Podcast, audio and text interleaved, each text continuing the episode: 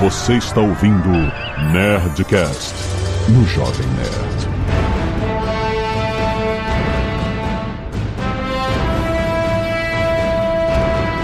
Landa, landa, landa, nerds! Aqui é Alexandre Antônio do Jovem Nerd, devoto do santo dos pés descalços.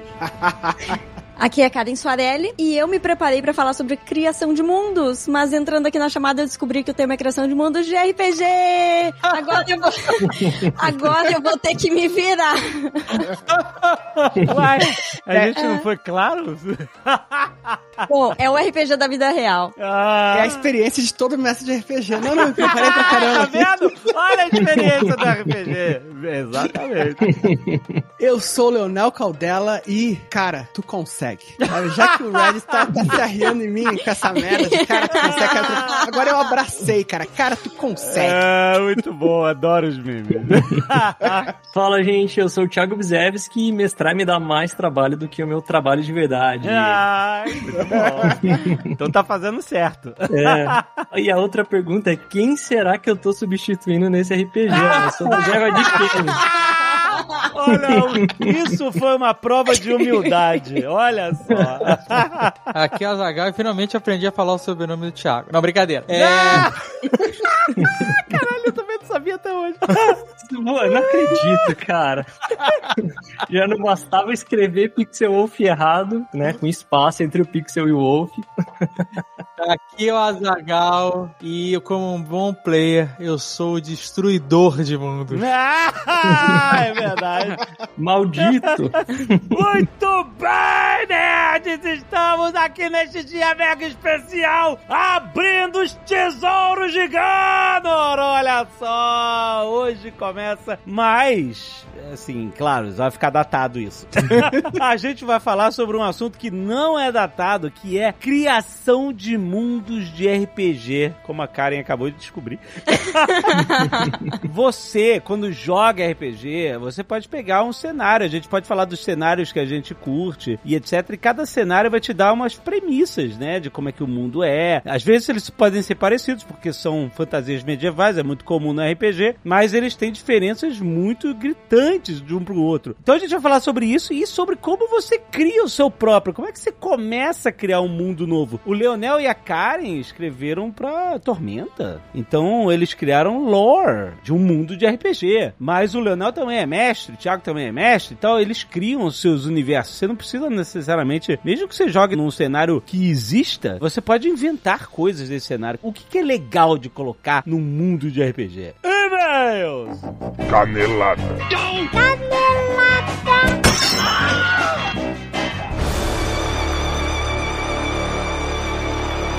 Muito bem, Azaghal, vamos para mais uma semana de e-mails e caneladas do Nerdcast! Vamos, porque hoje é dia de financiamento coletivo, Jovem Nerd! Aê! O baú de tesouros de Gandalf está aberto, finalmente, finalmente. Vá lá buscar o seu tesouro, aventureiro! Olha, nosso segundo financiamento coletivo baseado em Nerdcast RPG. Dessa vez, Ganor está crescendo ainda mais com a ajuda de toda a comunidade Jovem Nerd, onde você vai ter quadrinhos adaptando as aventuras já jogadas no Nerdcast RPG, onde você vai ter livros expandindo ainda mais o universo de personagens do Nerdcast RPG Ganor. E miniaturas fantásticas feitas pela Arian Studios. Exatamente, além de uma estátua espetacular, exclusivíssima, numerada, limitadíssima, de Zamir, o dragão vermelho. Olha aí, Iron Studios, putz grila. É muita coisa, tem muito mais coisa do que isso, gente. Ó, presta atenção, já tá no ar. Em ganor.com.br acontece tudo neste endereço. Entra lá. Exatamente, é uma plataforma que nós desenvolvemos. Exato. Ou seja, a campanha vai acontecer toda dentro da nossa plataforma que está em ganor.com.br, Ganor com H, G-H-A-N-O-R. E por quê? Porque lá a gente consegue controlar melhor a campanha, consegue trazer vantagens, como por exemplo, apoios parcelados em até seis vezes sem juros, jovem nerd. Ah, caraca! Aí sim, aí sim! Olha só, presta atenção. Vai lá, se você já foi lá e tinha outra coisa, já mudou. Entra lá de novo, você vai poder ver todas as recompensas. Tem vários níveis de apoio, cada nível de apoio vai te dar direito a vários tipos de recompensa. Aí a pessoa vai perguntar assim, pô, mas eu já tenho os três livros do Huff Gunner que o Leonel escreveu e o quarto livro. Ah! O quarto livro também está na campanha como um add-on. Aí a pessoa, porra, mas aí eu tenho que apoiar a campanha pra comprar o quarto livro. Não, amiguinho, você, se você, por acaso, quiser só o quarto livro do Huff Gunner, você pode ir lá e apoiar só o quarto livro e garantir ele pra você. Exato. Se você quiser, você pode apoiar outros níveis. Se você quiser, você pode apoiar, por exemplo, com todos os livros de Huff Gunner, caso você não tenha lido nenhum, mais o quarto, mais os outros livros, mais todo esse universo expandido, inacreditável de Gunner. Exatamente, Azagal. Então não se esqueça, os livros de A Lenda de Rolf Gunner, eles não estão dentro dos níveis de apoio, eles estão separados, Pra você pegar o que você precisa, o que você quiser. Mas, Azagal, tem muita coisa. Se você nunca participou de um financiamento coletivo, fica tranquilo, porque hoje, na sexta-feira, dia 6 de outubro, às 8 da noite, eu e Azagal vamos estar ao vivaço no canal do YouTube do Jovem Nerd pra explicar todos os detalhes do financiamento coletivo, pra mostrar as recompensas em si, comentar, explicar elas, mostrar os níveis de apoio. Se você tiver dúvidas, você vai ter elas sanadas hoje na nossa live. Não perca, vai ser muito maneiro. A gente vai mergulhar a fundo pra você saber tudo que tá rolando nesse financiamento coletivo que vai de hoje, dia 6 de outubro, até o dia 10 de novembro. Exatamente. Agora eu tenho dois recados muito importantes, jovem. Hum. O primeiro é que só nesse final de semana, só até o dia 8 de outubro, de hoje a 8 de outubro, quem apoiar esse financiamento coletivo leva um item exclusivo, único e limitado a esses dias. Uh. Que é o Early Bird, ou passaralho matutino. Exato. Exatamente. O incentivo para você apoiar no primeiro fim de semana. Quem apoiar a partir do nível 3, que é quando começa a ter as miniaturas, né, do 3 em diante você leva as miniaturas dos personagens. Nesse primeiro final de semana, leva também a miniatura do Rough Gunner, exatamente. Exata, fodástica miniatura do Huff Gunner feita pela Iron Studios, exclusiva e limitada a quem apoiar neste primeiro final de semana, a partir de hoje até domingo, só dia 8. Isso. Então vá lá, apoie logo, garanta a sua miniatura exclusiva só para quem apoiar no primeiro final de semana. Agora, além do seu apoio, que é fundamental para esse projeto acontecer, é muito importante também que você nos ajude a divulgar essa campanha. Ah, sim, exatamente. Passa adiante pra todo mundo, gente. Ó, todos os seus amigos, toda a sua mesa de RPG, todos os agregados pra todo mundo. Fala, olha só, você nunca jogou RPG, mas gosta de dragão? Olha essa estátua do dragão. Não vale? Vale, exatamente. Pra todo mundo que curte RPG, pra todo mundo que curte o nosso universo de Gano. Agora, por que isso? Porque o seu apoio é fundamental para que a gente consiga visualizar a meta e o projeto acontecer, mas divulgar o projeto e trazer mais apoios faz com que ele cresça para todos. Exato. Quanto mais longe nós formos, mais coisas vão ser incluídas nas recompensas. Os livros terão mais histórias extras, os quadrinhos terão mais histórias extras, o livro de conto terá mais contos, o romance terá mais ilustrações, teremos mais miniaturas, vai ter muito mais coisas. Então, quanto mais longe esse projeto for, mais a gente consegue trazer para quem está nos apoiando, ajudando o projeto a acontecer. Exatamente, exatamente. Então, lembrando, ganor.com.br tá valendo de hoje, dia 6 de outubro, até dia 10 de novembro. E a partir das 8 da noite, hoje, dia 6 de outubro, a nossa live no YouTube do Jovem Nerd, pra gente mergulhar a fundo em todas as recompensas desse crowdfunding maravilhosa! Sabe quem é convidado aqui também? Quem? Snapdragon, Azaghal! O processador número 1 um na plataforma Android para smartphones premium globalmente. Aliás, a plataforma móvel o Snapdragon Série 8 foi projetada de forma inteligente com IA inovadora, com todos esses aspectos para permitir experiências extraordinárias, com a melhor experiência com 5G, Wi-Fi, Bluetooth para ter a melhor cobertura, a menor latência, maior eficiência de bateria e tem mais agora. O Snapdragon ainda tem as melhores câmeras com ranking mais alto no teste de qualidade DxOMark. Aliás, falando de Snapdragon e Android, eu quero também mencionar o Motorola Razr 40 Ultra, que cabe no bolso, é dobrável, compacto, mais recente da Motorola, que traz o processador Snapdragon 8 Plus Gen 1 com a maior tela externa dos telefones flips do mercado para você tirar foto e gravar vídeos de alta qualidade. Clica no link da descrição para você garantir o seu Motorola Razr 40 Ultra com o Snapdragon 8 Plus Gen 1 na Magalu. E hoje é dia de Nerd Tech também na sua timeline. Olha aí, já tá publicado mais um Nerd Tech onde a gente falou, Azagal, sobre a inteligência artificial no delivery. Mas é uma realidade, é uma realidade. É, robôs entregando sua comida, suas compras, essas coisas. É isso, essa é a realidade, esse é o futuro. É uma discussão muito maneira, vale a pena, já tá publicado. Você der um scroll down aí na sua timeline, você vai ver. Vale a pena você ouvir. Logo depois desse Nerdcast, ouve o Nerdtech desse mês, que tá muito foda. Lembrando que ele é trazido a você pela Alura, a maior escola online de tecnologia do Brasil, com vários conteúdos imersivos variados. A Alura tá com a nova formação, Azagal, que é a escola de inteligência artificial, justamente porque a gente tá falando disso. Sim. E para você poder mergulhar nesse universo de AI aplicado em diferentes áreas de atuação, dominar as principais ferramentas estão mudando tudo agora, chat GPT, Mid Journey, eles explicam tudo, desde o básico, intermediário até o avançado. Você vai aprender a utilizar as AI generativas para criar experiências interativas excepcionais, cara. Tudo com a didática da Alura. Os cursos de formação da escola de inteligência artificial, eles foram pensados para oferecer todos os conhecimentos práticos e aplicáveis no dia a dia da sua carreira, porque lembre-se, não é um negócio só de programador, não. AI tá em todas as áreas. Então, tudo isso visando potencializar a sua atuação profissional. E além de tudo isso, a Zagal Alura também é sobre comunidade. Tem uma comunidade muito forte no Discord, pessoas com os mesmos interesses, pessoas que estão aprendendo com você, tirando dúvidas, procurando oportunidades, que já estão empregados e buscando outras pessoas da sua área. Vale muito a pena você estar lá para você criar esse networking de pessoas que estão com os mesmos interesses que você e já estão inseridos no mercado. E agora, Zagal, presta atenção, porque no nosso link a gente não tem mais 10% de desconto. Nós temos 15% de desconto!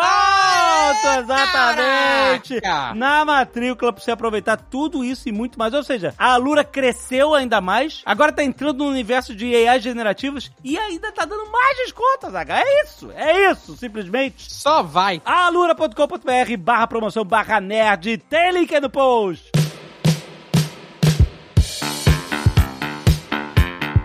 E olha só, Zagal, a gente tem que se preparar pra uma live hoje, então. Isso, vamos chamar o nosso suplente, o reserva. O eterno reserva. Alô, chama o banco. É o reserva do nosso coração. Muito bem, Gripanico. Estamos aqui. Muito bem, Fal Márcio. Fal Márcio é incrível. Estamos, os reservas, os esquenta-bancos do Jovem Nerd. o melhor time B de todos os tempos, eu diria, hein? Eu acho uma sacanagem que nós dois somos aqui os mais antigos da casa. É verdade? Isso é bem real, tá? É real, é real, é fato, é real. E a gente é obrigado a ouvir que a gente é reserva. Absurdo. Acho um absurdo também. Pior, mal, é que eu nem ouço que eu sou reserva, porque eu nem sou convidada pro Nerdcast. Imagina? Ah, tem isso, mas Pri, eu demorei 10 anos pra ser convidado pro primeiro, então. É, então ainda me faltam uns três, né? Então. É, não, já já você chega lá, pô. É isso. Mas muito bem, já que Jovem Nerd e Azagal estão aí de cabeça no crowdfunding de, de Gunner, Kenner. que já começou, gente. Exatamente, gente, ó. Se você não for lá, vai aproveitar porque esse fim de semana tem é, recompensas exclusivas.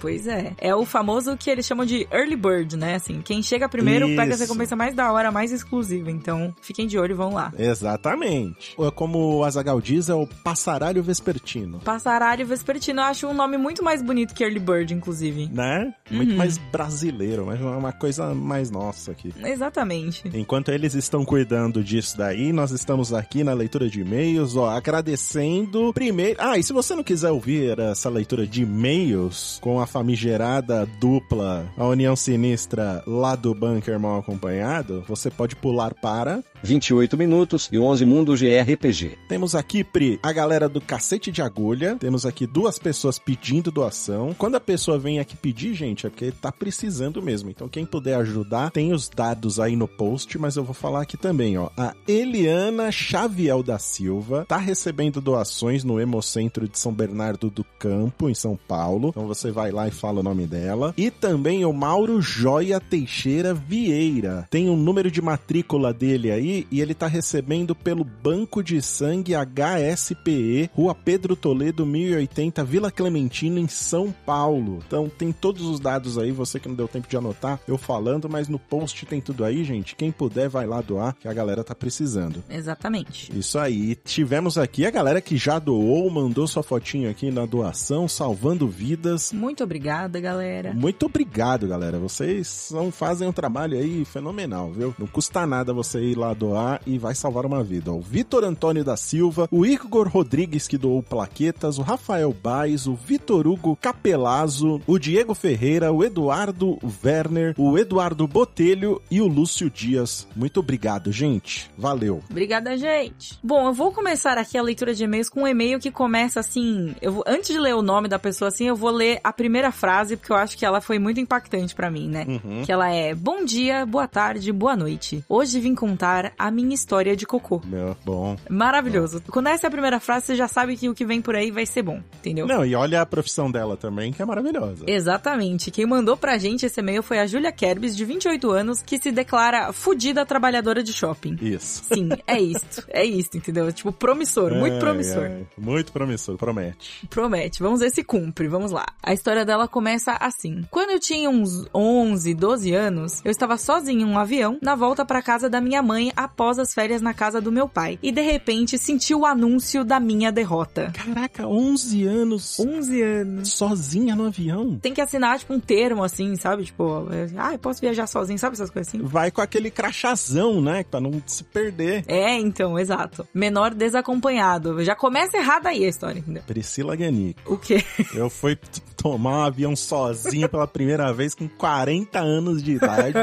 A coragem, mal, a coragem dessa É. pessoa, entendeu? Olha, parabéns, viu? Eu estava sentada na metade do avião, então fui em direção ao banheiro que tinha menos fila. Porque é lógico nesse, que nesse momento, ambos os banheiros tinham fila. Geralmente é assim, Lady Murphy. Caraca, fila no banheiro do avião. A comida do avião, né? Você nunca pegou uma fila no banheiro do avião? Nunca peguei, nunca peguei. Nossa, mal, é assim, super comum. Principalmente quando você tá muito apertado, o que mais acontece é fila. Eu acho que eu peguei voo muito curto. Deve ser voo longo, deve ter, né? Esse problema. né? Ah, é bom. Tem esse porém também, pode ser, pode Uhum. ser. O problema é que o banheiro que tava com menos fila tava demorando mais que o outro. Logo que a última pessoa entrou no banheiro do outro lado do avião, eu comecei a me deslocar até lá. E aí é um erro, né? Quando você vê a, a fileira do lado, é tipo quando você tá no Isso. trânsito e você vê a fileira do lado andando e você não. e você desespera e vai pra ela, e daí ela fica Sim. parada. E daí, enfim, essa movimentação toda aí, muito complicada. Fila de supermercado também é assim, né? Você muda, só começa a andar mais devagar. Não tem jeito. gente. Exato. É uma coisa assim que. filas, né? Num geral. Sim, não, é a lei da fila. A lei da fila, exato. Aí voltando aqui para a história. Eu tremia, não sei se por turbulência ou pela força que minhas pregas estavam fazendo pra segurar a bosta. Meu Deus. Meu Deus. Fiquei me remexendo toda esperando o maluco sair do banheiro. E quando ele finalmente saiu, foi uma sequência rápida de movimentos. Aquela de entrar e já virar a bunda, mirada no vaso, fechar a porta e começar a abrir a calça. Porém, assim que eu botei a mão no botão da calça jeans, eu me caguei todinha. Ai, tadinha. Tadinha. Criança, né? Exato, ainda. Pior de tudo é isso. Fiquei vários minutos dentro do banheiro tentando achar uma solução pro meu problema enquanto cagava o que faltava. Mas no fim, não teve jeito. Chamei a aeromoça, um anjo de pessoa, vai direto pro céu, entre parênteses. Vai, com certeza. Com certeza. Que pegou meu jeans cagado pra limpar e me deu um aventalzinho singelo pra me cobrir enquanto esperava secar minhas roupas. É claro, no meio de todo mundo que ficou sabendo que a linda aqui se cagou toda. Tadinha. Onde seca a roupa do, do, do avião? Na turbina? Onde ela secou essa roupa? Eu não faço ideia, assim, mas tipo, Estendeu um varal no corredor do avião? O que, que ela fez? Que situação! Meu Deus do céu, eu não consigo nem imaginar como se aconteceu todas essas coisas. Sem contar que eu estava num momento de completa vulnerabilidade porque também estava sem a calcinha, que virou lixo. É, se não deu Ah, tempo é, de tirar certeza. a calça, se cagou na calça, a calcinha foi pro caralho também. É, não. A roupa íntima vai pro lixo, gente. Não tem recuperação. Exato, não tem o que fazer. Enfim, foi uma desgraça. Coitada, sinto muito. Você tenha passado por porém, grandes momentos virou uma história. Desde então, não me caguei de novo, mas toda vez sinto a famosa pressão, eu já fecho o cu tão forte que não passa nem Wi-Fi. É isso. Jesus. São os é, aprendizados que tiramos aí, desses momentos. Gente, tem que levar um pouquinho de maisena. Maisena. Leva, põe no- não é? A receita é maisena com limão. Nossa, nunca ouvi essa. É, Você nunca ouviu? Nossa, Não. falam isso direto. Você toma um pouquinho de maisena com suquinho de limão, ó. Diz que trava tudo. Não não sabia, sai não. nada. Pra mim, o que me passaram é que maçã, maçã dá uma segurada. Ele está com o intestino meio preso, meio solto, aliás, né? Uma diarreia ali, um negocinho. Sim. Come uma maçãzinha, a maçã dá uma segurada. Maçã é uma boa também, né? Ou sempre leve um, um par extra de calça com você. É, isso também é uma regra, assim, tipo, não sei, não sei as pessoas desesperadas, mas quando eu vou pegar um avião, eu vou precisar despachar uma mala ali, sabe? Tipo, Hum. me separar de uma mala, sempre tem uma, uma camiseta extra, uma calcinha extra ali dentro da mochila, entendeu? Tudo extra. Tem um kit emergência. Exatamente, porque se perderem minha mala, se minha mala explodir, se acontecer qualquer coisa, tem ali na minha Hum, é mochilinha pelo verdade. menos uma sobrevivência pra ficar digna por mais algumas horas, entendeu? É verdade. É o kit dignidade, né? O kit dignidade ali, o desodorante Muito na bom. mochila, uma camiseta e um- uma roupa íntima. Perfeito. Olha aí, dicas, gente, por favor. Sigam. Dicas aqui, ó. Você que não pulou a leitura de e-mails, você está aqui saindo com conhecimento, tá? Dica que é melhor que o Bear Grylls. Aqui. Dicas de sobrevivência são muito melhores, quer dizer. Dicas de sobrevivência. E, é- e o pior, mal, é, eu passei mal, assim, não de diarreia e tudo mais, mas de enjoo, assim, sabe? Eu achei que eu ia Uhum. vomitar, morrer, assim. Tava passando muito mal numa viagem que foi a viagem mais longa da minha vida. Hum. Que eu tinha, tipo, sei lá, 14 horas no avião. Na primeira hora eu estava passando mal já, assim. Foi incrível. Ai, meu Deus. Foi incrível. Desde então, tomo muito cuidado com as coisas que eu como antes. Nossa, né? Tem que ter esse cuidado, né? E o aeroporto, ele te provoca, porque ele põe um monte de lojinha com umas coisas que você sabe que vai dar merda. Exato. Tipo, comer, né? eu, eu olho as pessoas tomando, tipo, copos e copos de café, sabe? Café diurético. e eu fico assim, galera, você vai entrar no avião, tem, tipo, um banheirinho escasso ali, entendeu? A Né? situação não é favorável pra esse tipo de coisa. Pô, tem a cafeteria famosa lá que vende aquele copão de 3 litros de café. O pessoal ainda compra um pão com manteiga e, e- um donut recheado de doce de leite. Isso, sabe? Que é pra já fazer aquela massa, pra chegar já no estômago daquele jeito, entendeu? Já. É, pra pedir pro desastre acontecer. não? Claramente, é a receita do desastre. É, é. Mas é o que mais tem, de né? Deus. Sim, sim, sim. Ô, não teve aquele negócio do avião. Você viu o TikTok do cara que tiveram que pousar o avião, porque o cara teve uma caganeira no avião? Nossa, Você não viu isso? Teve, só mostrou um vídeo do, do pós-acontecido. Diz que o cara teve uma diarreia no avião. meu Deus. Cagou todo o corredor do avião. Diz que a situação ficou tão extrema que teve que fazer um pouso de emergência. Meu Deus, mas aí também a situação, né? Tipo, no meio da galera, o cheiro. Ah, imagina ficar com. Tem o áudio do piloto falando com a torre, falando, pelo amor de Deus, gente, a gente precisa descer, porque a situação aqui tá terrível. Nossa, socorro. É, não. É foi- isso. Foi grave. Fez pelo menos não era nossa amiga Júlia, entendeu? Sim. Que essa, essa história já aconteceu há muitos anos, coitado. Então, pelo menos não foi ela que aconteceu isso daí. Mas você vê que até hoje continua acontecendo. Pessoas, tenham consciência do que você tá comendo antes de entrar no avião. Sim. Ela, pelo menos, só se prejudicou, né? Não prejudicou o voo inteiro, que nem esse camarada. Exato. Mais um e-mail aqui, gente. Esse aqui falou pra não divulgar o nome dele, mas ele disse que ele é mestre em meteorologia e é do Rio de Janeiro. Olá, nerds. Venho falar sobre a minha história com a Fundação Cacique Cobra Coral e despertar alguns gatilhos novos no Alexandre Ottoni do Jovem Nerd. Nossa, muito grande esse nome, inclusive, do, da, da fundação. Adorei. Muito bom. Você não conhecia o Ca- a Fundação Cacique Cobra Coral? Achei um nome maravilhoso, não conhecia. Você contrata ela pra não chover nos seus eventos. Ah, que interessante! Esse é o, é o job dela. Nossa, excelente, inclusive, bom saber. Né? Se eu precisar um dia, já. Ou se precisa que chover também, você pode contratar também. Então, as duas coisas, certo? Entendi. Mas eles não garantem o resultado, tá? Só ah, um entendi. detalhe. É só tipo ali um.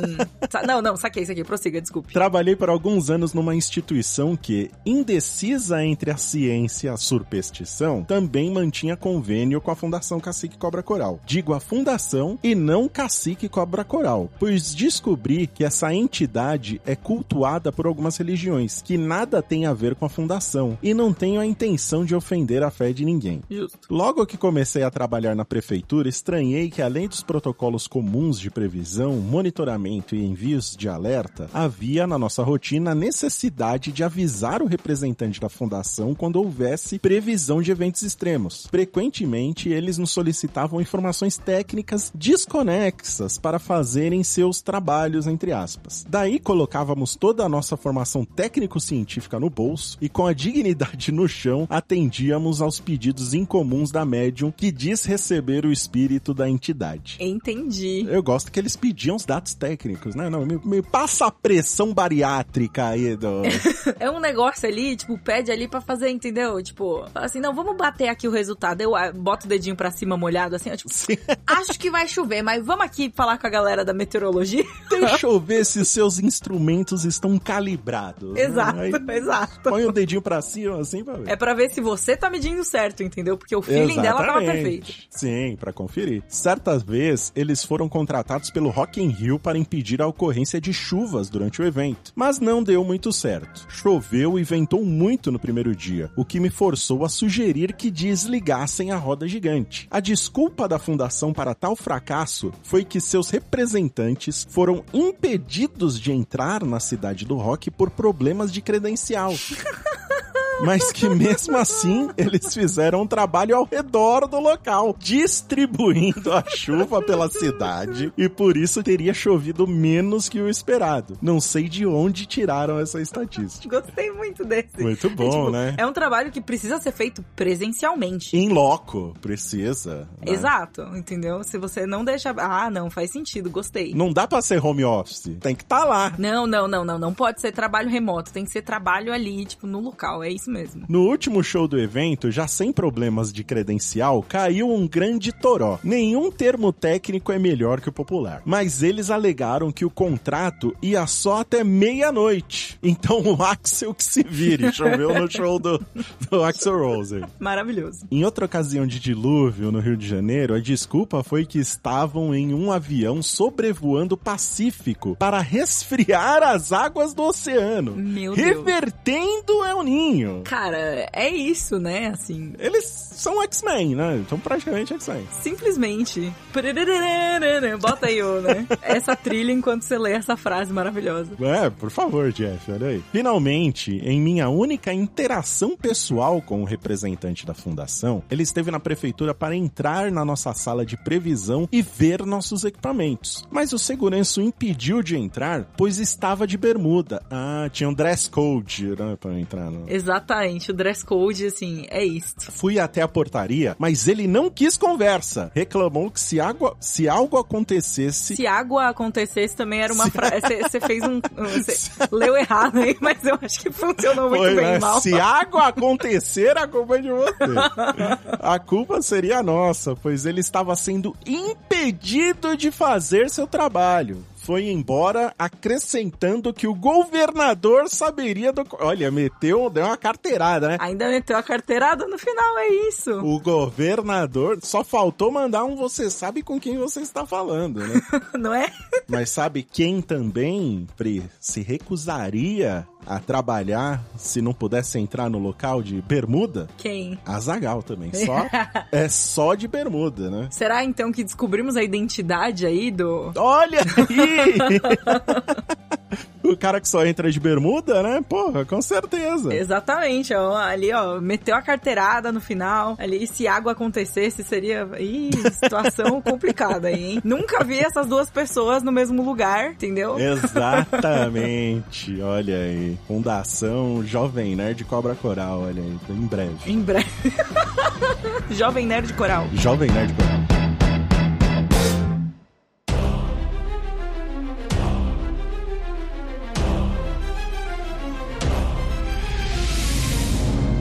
Eu quero falar uma parada antes de a gente começar pra valer, Hum. que é. É um exposed que eu vou fazer aqui. Ih, Ai, ai, ai. Ih, meu Deus. O Thiago, ele é desses mestres super puristas. Ele acha o Nerdcast RPG uma parada detestável. Ah, não, não posso dar Isso aqui é uma armadilha. Eu vou sair da chamada. Peraí, deixa eu fazer uma pergunta então, Thiago. Pra ti, o verdadeiro RPG é sem galhofa? Eu gosto de ver meus jogadores chorando, Leonel. Ah, olha aí, Leonel, você ganhou um novo amigo. Ah, Thiago, mas o Leonel faz os jogadores dele sofrerem e chorarem com dano psicológico. É, pois é. É isso, é que a galhofa ela vai é, valorizar, né? Vai exponenciar o drama que vem na sequência. Exatamente. Mas isso até é uma coisa legal, né? Porque é um, um dilema de todo mestre de RPG que já tentou fazer um negócio 100% emulando as grandes sagas, uma coisa realmente dramática, coisa e tal. E, cara, nunca dá certo. Porque ou sempre tem um filho da puta que faz piada, ou o filho da puta é tu. O cara, é. Um desses dois vai acontecer, cara. É, demais. E, assim, no começo, né, quando a gente começa a mestrar e tem esse purismo dentro da gente, pode ser meio frustrante. Mas é como nadar contra a maré, né, cara?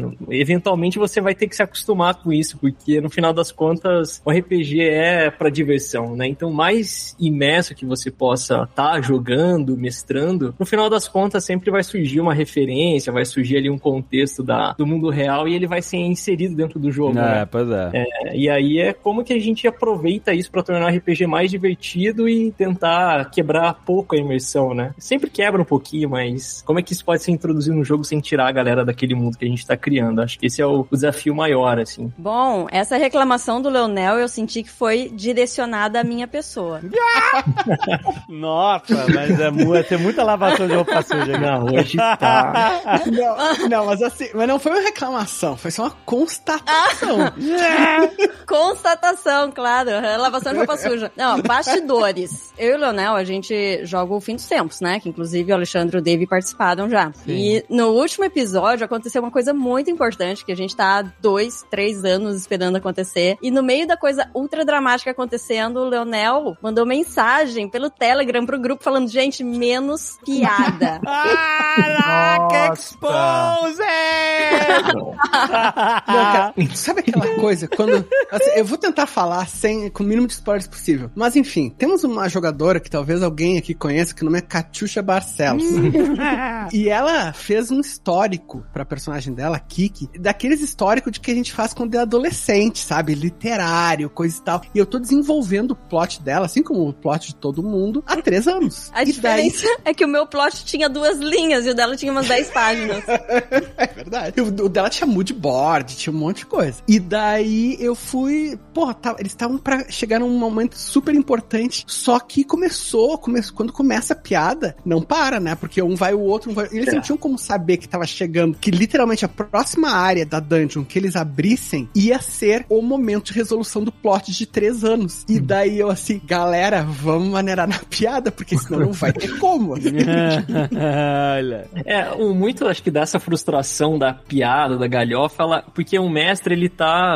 É, o mundo ele tá sendo construído pra chegar nesse ápice, igual você falou, né, Leonel? E aí você tá querendo criar aquela carga dramática que vem sendo preparada, sessão após sessão, e quando chega aquele momento, vem uma piadinha, assim, completamente fora de contexto que quebra tudo aquilo e você sabe que não vai mais conseguir atingir aquela tua expectativa, né? Mas, cara, tu sabe que eu sou um senhor da terceira idade. Eu mestro RPG há 30 anos, cara. Eu, sabe que eu mudei a minha perspectiva quanto a isso. Que esse negócio da última sessão de Fim dos Tempos, que foi com a personagem da Kat, eu tava com essa preocupação de dar uma carga, de avançar o plot, Uhum. porque era uma coisa compartilhada. Porque foi uma coisa que partiu da jogadora, que o resto do grupo encampou muito, que todo o grupo tava investido. Porque, cara, cada vez mais, assim, cada vez que eu mestro, eu tenho mais a confirmação disso, pelo menos pra mim, que RPG não é uma coisa que tu pode criar sozinho, né? Por mais que eu Uhum. crie uma coisa, uma ideia na minha cabeça do que que vai ser a sessão, do que que vai ser a campanha, do que que vai ser o mundo, nunca vai ser, porque o RPG só acontece enquanto experiência compartilhada. Então, o que eu queria era, bom, já que a gente trabalhou esses três anos para essa experiência compartilhada que todo mundo sinalizou que quer, eu era o único que tinha como saber que ia ter esse ápice naquele momento. Não era uma coisa de, tu entende, que eu Sim. queria. Era uma coisa que todo mundo queria e eu tinha que ter o meu papel de né? facilitar naquela hora, né? Porque senão, realmente, senão a jogadora poderia ficar frustrada, né? Tipo, os outros jogadores poderiam ficar, puta, sabe? A gente ficou, ficou fazendo, sei lá, piada de não sei o que quando ia chegar o ápice do plot da Kat. coisa. Isso até é uma coisa, voltando ao nosso assunto principal, até que é uma coisa que é legal de quem vai criar o seu mundo de RPG ah, entender, né? Que por mais que tu idealize o teu mundo, ele nunca vai existir na cabeça dos jogadores como ele existe na tua. Ele Ah. nunca vai ser completamente claro. Então tu tem que aceitar que vai ser mil mundos, cara. Vai ter um mundo pra cada pessoa na mesa, no mínimo. E isso é muito legal, né? E, e acho que essa é a magia do RPG, porque é assim, uma das maiores vontades que eu tenho como mestre é conseguir imprimir a memória das pessoas, sabe? Aquilo que a gente tá vivenciando ali em conjunto, cada pessoa tá imaginando de uma forma diferente, seja um cenário, seja uma, vi- uma aventura, uma taverna, um golpe. Então concordo demais com isso. E, inclusive, em muitos casos, os, os jogadores eles têm ideias melhores do que a gente, né? então, quanto mais flexíveis a gente for para adaptar esse mundo de acordo com o que eles estão inserindo em cada sessão, o mundo se torna muito melhor, né? E aí você saber descartar uma ideia tua em prol do que um personagem ali, do que um jogador tá propondo na hora, torna o mundo muito mais rico, né? E aí, no final das contas, ainda é a gente que leva o crédito, né? Tem essa pequena vantagem aí. Eu não costumo mestrar RPG, eu sou mais jogadora, mas essa é uma diferença bem grande que eu vi realmente entre escrever um romance que se passa em Tormenta ou escrever um reino de Tormenta. Eu acabei de escrever Samburgia, que é- vai sair agora no Atlas de Arton, e a maior diferença é justamente isso. No romance, eu escrevo a história, ela tem início, meio e fim, as coisas acontecem, pessoas morrem, cidades são destruídas, só que no RPG não dá pra ser desse jeito, né? No RPG você escreve o início da história. Tá aqui uma cidade que existe dessa forma para que as pessoas possam entrar ali e criar suas próprias histórias. Uhum, exato. Mas você acha que isso impacta na construção do mundo? Porque quando você constrói um mundo, seja ele é para RPG ou para um romance, ou para um quadrinho que seja, o mundo é. O que, que é o mundo? É composto de regras e, e cenários, basicamente. Você. Sei lá, tem gente que cria um mundo. palco, né? Uma É, e aí de você- areia ali. E aí, dependendo de quem tá fazendo isso, cria um idioma, como o Tolkien, ou vários, pra ajudar a representar esse mundo e nomear as coisas e tornar ele muito mais imersivo, como o Tolkien conseguiu fazer. Ou você muda algumas coisas, tipo medidas, né? Em vez de chamar de metro, você chama de joelho, sabe? E né, tem essas coisas pra você tentar caracterizar o seu mundo. Tem gente que gosta de fazer isso aí, né? Pra dar uma valorizada e tal. É, sabe? Eu andei 30 joelhos e cheguei. Cada joelho equivale a um metro, né? Aí, Qual será o tamanho da medida do joelho, né? É, exato. sabe? Então, mas assim, são formas de você criar o seu mundo, né? Tentar customizar. É, essa é uma, uma forma até mais simples, se você parar pra pensar, né? Você pega um mundo que já existe, que você já conhece, que você gosta como referência, não precisa ser um mundo real, pode ser um mundo de fantasia que você já gosta, e você customiza ele, né? Você coloca elementos seus pra parecer que você criou aquilo do zero. E não é um problema você fazer isso, né? É só uma característica, né? Se você pega a obra de Tolkien, por exemplo, que nunca mestrou um RPG, mas que muita gente joga RPG em cenários de Senhor dos Anéis, no mundo que o Tolkien criou no- nos livros dele, né? Ele criou idiomas, depois criou a história da criação, depois criou um monte de história separada, o filho dele pegou, juntou isso tudo, e agora está sendo massacrado. Mas não é seu. Mas é interessante você ter mencionado Tolkien porque ele é muito base de mundo de fantasia para a maioria das pessoas que joga RPG medieval e tal. E o Tolkien mesmo se inspirou no Robert E. Howard muito, né? Conan é, é, precede e também é um mundo muito parecido com o universo de RPG, né? Apesar de ser menos mencionado, né? Toda aquela era iboriana lá, enfim, todos os cenários, todos os magos, os, os mitos, os monstros, sabe? Os guerreiros, os reinos e tal, tá lá. É claro que o Tolkien exagerou, ele ficou a vida inteira criando um mundo e às vezes ele criava uma história desse- dentro desses mundos. É, era bem isso mesmo. Ele exagerou, mas ele fez uma outra coisa também que é bastante inovadora, que é dizer que a história se passa em outro mundo. Porque o próprio Uhum. Conan, ele é no nosso mundo, ele só é ah, muito antigamente. Não, mas, a, mas o Tolkien, mas ele não fala que é outro mundo, ele justamente queria até criar uma nova mitologia pra Inglaterra. Ele fala meses do ano, eh, estação da lua, essas coisas que são do nosso mundo, né? Bom, Mas no eu- livro de mestrado que eu estava lendo para me preparar para o podcast de criação de mundos, Toma essa carteirada. Caraca, maluco, agora eu tava lendo mestrado, a gente fica só na Wikipedia. Wikipédia, vai se fuder, cara. Compartilhando o link do Twitter com o memezinho É do que- Tolkien. A gente é mestre de RPG, mas a Karen é mestra. Ah. Isso é que é a diferença. Pois, é, vocês não têm noção. Aqui no meu computador eu tô com umas 20 abas do Scooby aberto, mais 5 do IMDB, outras 5 do, da Steam. Vou fechar tudo, peraí. Nossa, eu tô É, com mas o enfim, TikTok aberto. Claro que é um lugar ficcional. Não é a Terra, porque ele chama de Arda, tem outra parada, tem- enfim, não, não tem lá o nosso continente, etc. Mas era como se fosse uma. Talvez ele tivesse querendo criar esse mundo que fosse um espelho mitológico, enfim, de todas as mitologias nórdicas e como ele quis criar algo que fosse propriamente inglês, né? Que não é necessariamente. Assim, o que, que diz o seu livro, né? vamos, vamos parar de se explicar, mas o que que diz?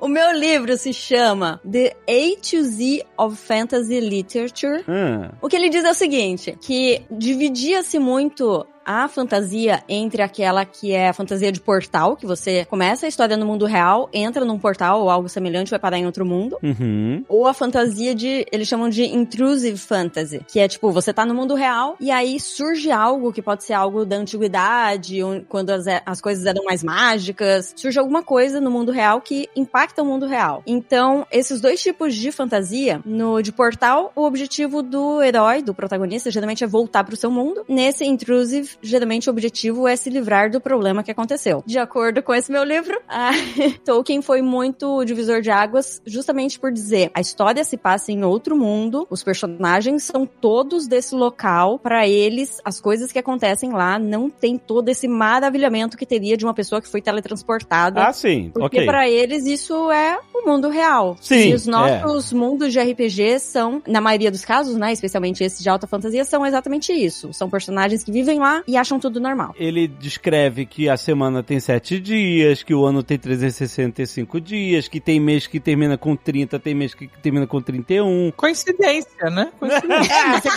Acontece, acontece. É que tem coisas que são muito inúteis de tu mudar no, É. no, teu- no- no mundo de fantasia, né? Por Isso é exemplo, a medida joelho. do joelho. É, por exemplo, no joelho. a Karen falou no Atlas de Arton, né? Que tá saindo agora. É o maior livro de cenário de Tormenta que já existiu. A gente abordou coisas no Atlas de Arton que não nunca tinham sido abordadas. Por exemplo, quais são os dias da semana? Quais são os meses do ano? Como é que é o calendário? A gente discutiu muito e, e o Guilherme Deisvalde fez pesquisa, sabe? Tipo, sobre como que se formou o calendário, não sei o quê. A gente chegou à conclusão que seria desnecessariamente complicado É isso aí. e trabalhoso fazer uma semana que não tivesse sete dias. Porque Uhum. na prática, isso até é uma coisa interessante, né? Pra que que serve o teu mundo? Tu, tu tá criando uma coisa tão complexa quanto um mundo secundário, seja o mundo de fantasia, como a gente tá falando aqui, pode ser um mundo ah, de ficção científica, pode ser qualquer coisa. Ele tem que ter um propósito. Tu não vai fazer isso por nada. O propósito pode ser tua própria diversão, pode ser tua própria exploração da imaginação, mas tu tá fazendo isso por alguma razão. O que quer que seja essa razão, vai ter um usuário final, que pode ser tu mesmo, no caso se for simplesmente um exercício de imaginação, pode ser o teu leitor, pode ser o jogador na tua mesa, pode ser os jogadores que tu vai atingir com um mundo publicado. E esse usuário final, ele tem que conseguir habitar o teu mundo. Vai ser muito difícil pra ele habitar o teu mundo, ou mesmo tu mesmo vai ter dificuldade de habitar o teu mundo, se premissas básicas do nosso mundo não funcionarem. Se a semana tiver 15 dias. É, sim. Eu- Sabe, o que, que, que isso significa? Co- Como assim? Tu, tu, tu- vai te perder tanto num pensamento? O que, que é uma semana? Pra Não, que, que serve isso aqui? o entendimento, né? Tem, tem livro que é assim, né? Você lê a história e você tem que ficar fazendo conversão. Convertendo. Puta, é um Uhum. saco, cara, assim, sabe? Porque não muda nada. Nenhum. de- Normalmente esses elementos novos que são é, ajustes do que a gente tá acostumado, eles não, não, não acrescentam nada na história, sabe? No final não é, nossa, 15 dias, por isso que aconteceu. Não, sabe? Não faz diferença nenhuma. Uhum. É só Sim. ficar É. tirando dor de cabeça de ficar, puta, cara, como é que. Que, com que dia que é esse mesmo? Como é que seria isso, sabe? É por isso que eu acho legal a gente, assim, de forma geral, manter as estruturas, né, do que já é bem conhecido pra gente. Então, se você consegue aproximar, por exemplo, a moeda do que é o real pra gente, né, por exemplo, quanto que é um real é equivalente a uma moeda de bronze, coisa do tipo, fica mais fácil essa conversão. E aí fazer as adaptações, Tá menos que a moeda de bronze hoje em dia. mesmo assim, a inflação tá... Mas, assim, né, a gente mantém o ano com 365 dias, né? Mas você pode chamar aquele mês lá de a queda das folhas, por exemplo, né? Igual Ah, em é. Ou então aquele ano é 1362 CV aqui, que significa cômputo dos vales, sabe? Que aí você consegue trazer uma riqueza de detalhes, né? E que aí isso pode ser explicado. E às vezes é até legal que você explique isso dentro da história, porque torna esse mundo mais vivo Exato. né, e diz pros, pros jogadores, pros personagens, que existe uma história naquele mundo. Mantendo as estruturas para que não tenha essa necessidade de conversão, né? Mas essas estruturas, elas recebem ali nomes ou adições justamente para dizer que esse mundo tem uma história rica, viva e de milhares de anos, né? É, então essas alterações não valem a pena você criar confusão na mente do leitor ou dos jogadores e tal, se ela não vai ter um propósito muito grandioso. Eu posso dar um exemplo de, de uma alteração de um conceito básico no mundo de fantasia, porque né, a fantasia, ela, ela, por definição, deriva da realidade, da nossa realidade. Você pega a nossa realidade como base e você cria algo fantástico em cima dessa realidade. Tipo assim, então você não quer alterar muito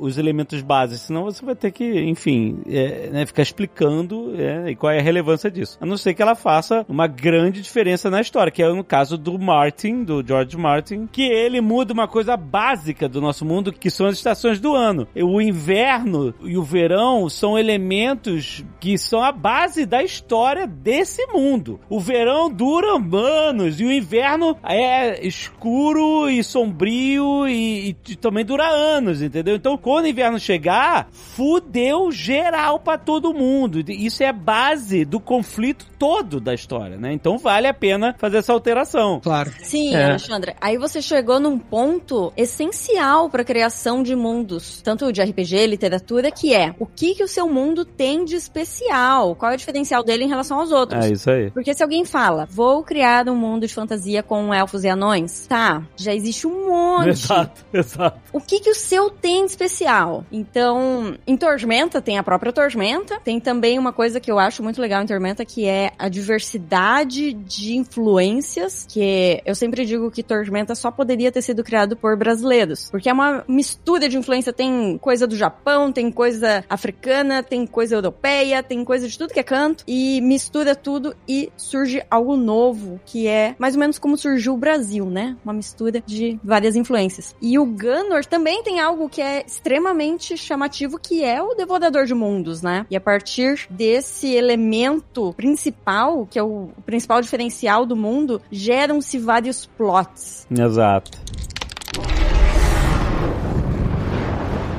O Gunnor, eu, claro, né, foi o Alexandre que criou toda a base, né, o nome Gunnor, o Rough Gunnor, que trouxe a história de São Arnaldo, tudo. E ele, porra, de- com, to- com esses alicerces que ele colocou, eu comecei a analisar pra fazer a série, né, a Lenda de Rough Gunnor, que acabou expandindo o mundo, né, obviamente com o aval do Alexandre, tipo, que criou tudo isso. Mas assim, é legal ver, eu, eu acho muito interessante ver o que que tava por trás desses conceitos que o Alexandre colocou lá no começo, lá no primeiro episódio do Nerdcast RPG, mesmo sem que tivesse explícito. Porque, por exemplo, se existe São Arnaldo, é porque existe santos nesse mundo. Não é uma coisa que em geral existe em mundo de fantasia medieval. A gente tem os deuses, tem os clérigos, pode ter semideuses, coisa e tal. Mas não, ele falou claramente, neste mundo existem santos. Então tu tem que pensar já qual é a relação dos mortais com os deuses pra ter santos. No terceiro episódio, você, ah, o, o, o devorador de mundos existe. Ah, os deuses consideraram que o seu mundo é um erro e criaram o devorador pra desfazer esse erro. Cara, então esse mundo é um mundo em que os mortais são odiados pelos deuses, mas existem santos que são mortais ascendidos. Esses detalhes, eu acho que às vezes eles emergem de criações nossas que a gente nem nota muitas vezes tudo que tá por trás. Mas quando a gente começa a puxar o fio do novelo, tu vai ver que tá tudo lá, né? Que tá toda essa base, ela tá lá. Por exemplo, o mundo de Gunnor, eu acho que veio muito dessa história, mas outros, por exemplo, Tormenta veio de outro, veio do- da vontade de abrir, né? De abrir possibilidades pros jogadores. É, eu queria é, aproveitar e, e exemplificar e diferenciar. Vamos, vamos falar de Gunnor Tormenta, a gente pode até trazer outros cenários de RPG que a gente jogou, que são de fantasia medieval, pra gente ver justamente onde é que tá essa diferença. Porque eu lembro assim, o primeiro RPG que eu joguei foi, eh, assim, mais pesadamente, foi em Forgotten Realms. Foi D&D, Forgotten Realms, é, tinha lá o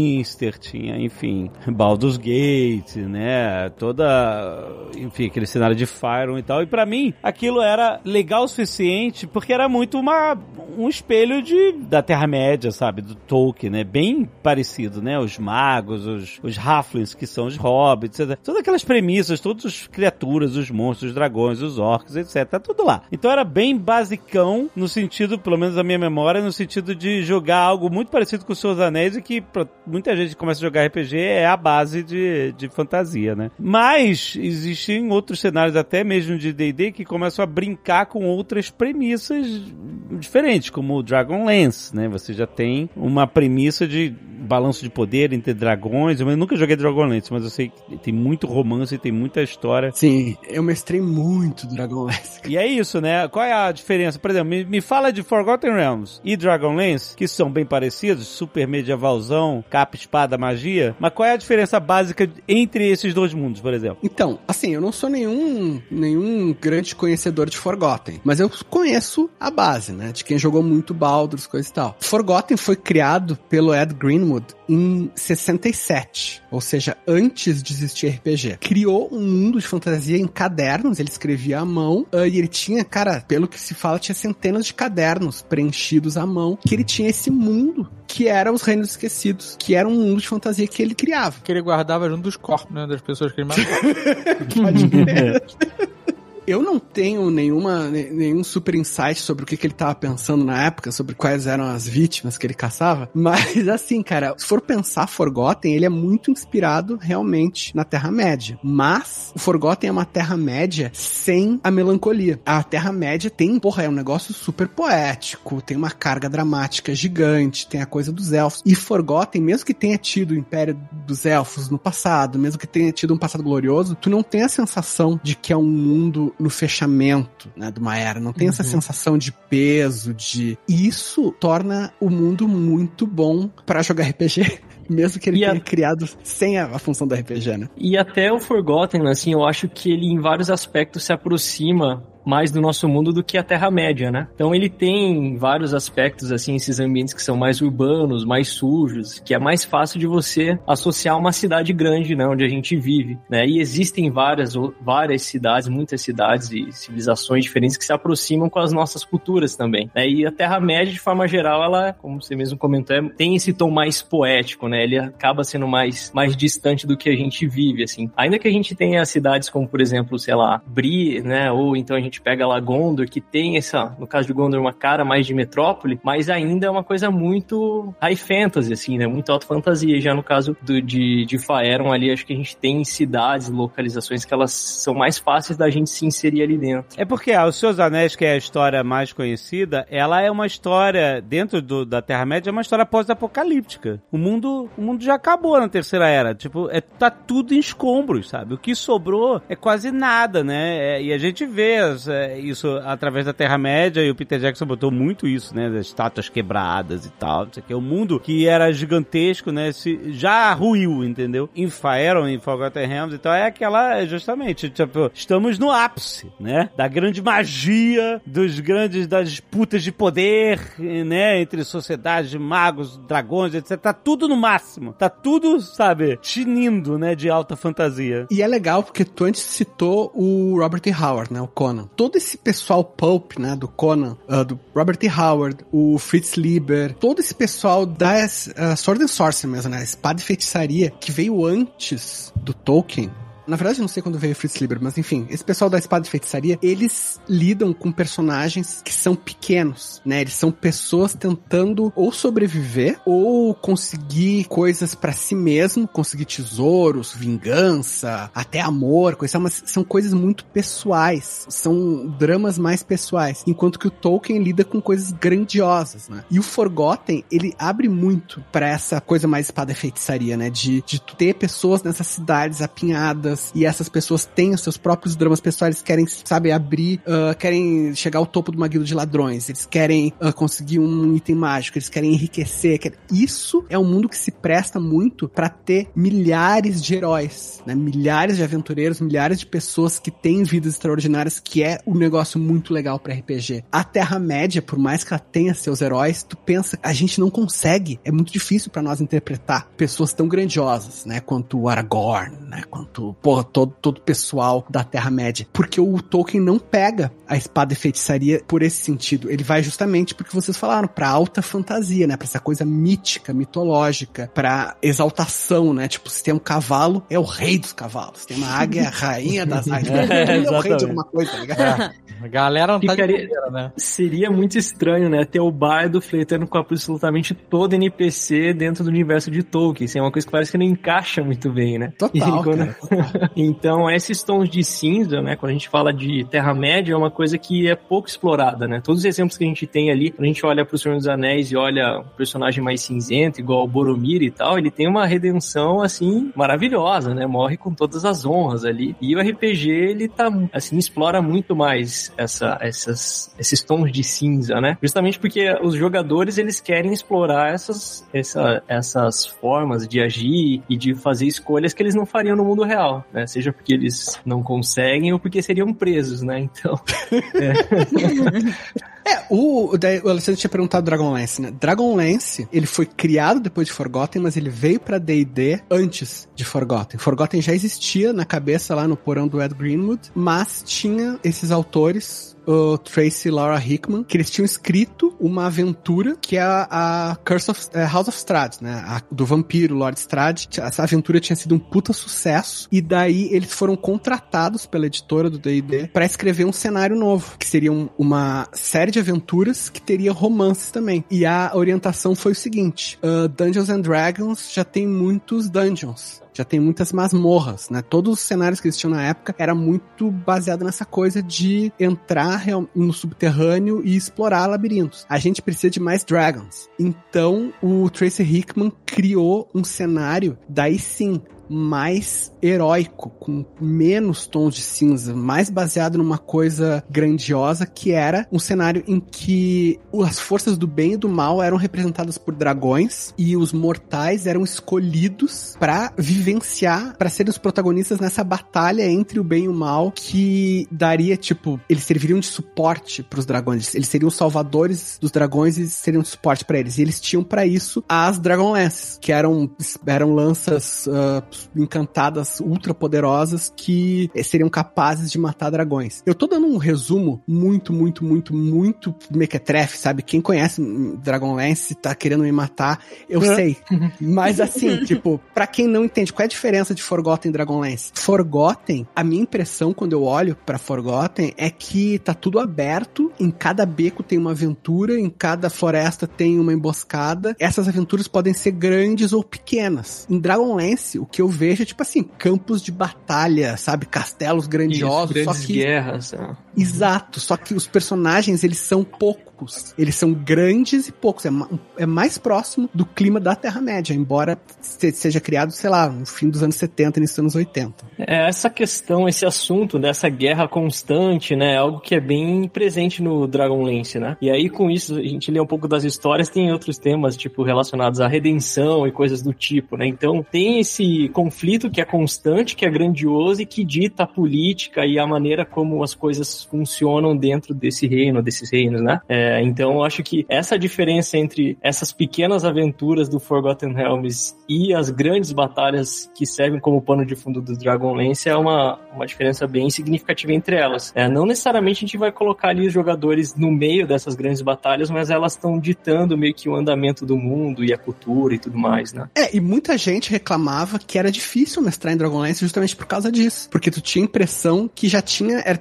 seria tipo mestrar em Star Wars, sabe? Tipo, tu já tem heróis definidos, já tem esse, esses protagonistas canônicos. E o que que meus jogadores vão fazer? Quando eu mestrei em Dragonlance, pô, mestrei seis anos em Dragonlance, cara. A minha solução foi, eu peguei um ponto na história e falei, tá, eu a partir daqui vou desconsiderar tudo que é oficial. Porque se eu for considerar o que é oficial, os jogadores nunca, nunca vão fazer nada de importante, eles sempre vão ficar. Ah, é, fodeu. Você não vai. É, você não vai poder deixar o cara, sei lá, matar o Darth Vader. Sim, total. Mas aí entra exatamente naquilo que eu tava falando sobre a diferença de escrever um romance e um livro de cenário. A diferença é o plot. No romance você abre os plots e fecha. No livro de RPG você abre e deixa. E deixa o jogador resolver na mesa. Inclusive, no universo de Tormenta, nos últimos anos, a gente teve um, alguns acontecimentos que foram fechando plots do cenário, eh, especialmente quando saiu o meu romance A Deusa no Labirinto, que fechou o plot dos Minotauros, e o romance do Leonel, A Flecha de Fogo, que fechou o plot de muitos anos da Flecha de Fogo. A gente olhou e Pô, falou, o tá, do Leonel flechou a vontade de viver, mano. É, a gente tava chegando num ponto ali que precisava abrir mais plots. Justamente por isso que o Leonel falou, porque o jogador tem que ter problemas para resolver no jogo. Se os problemas estão resolvidos, não existe jogo. Exato, exatamente.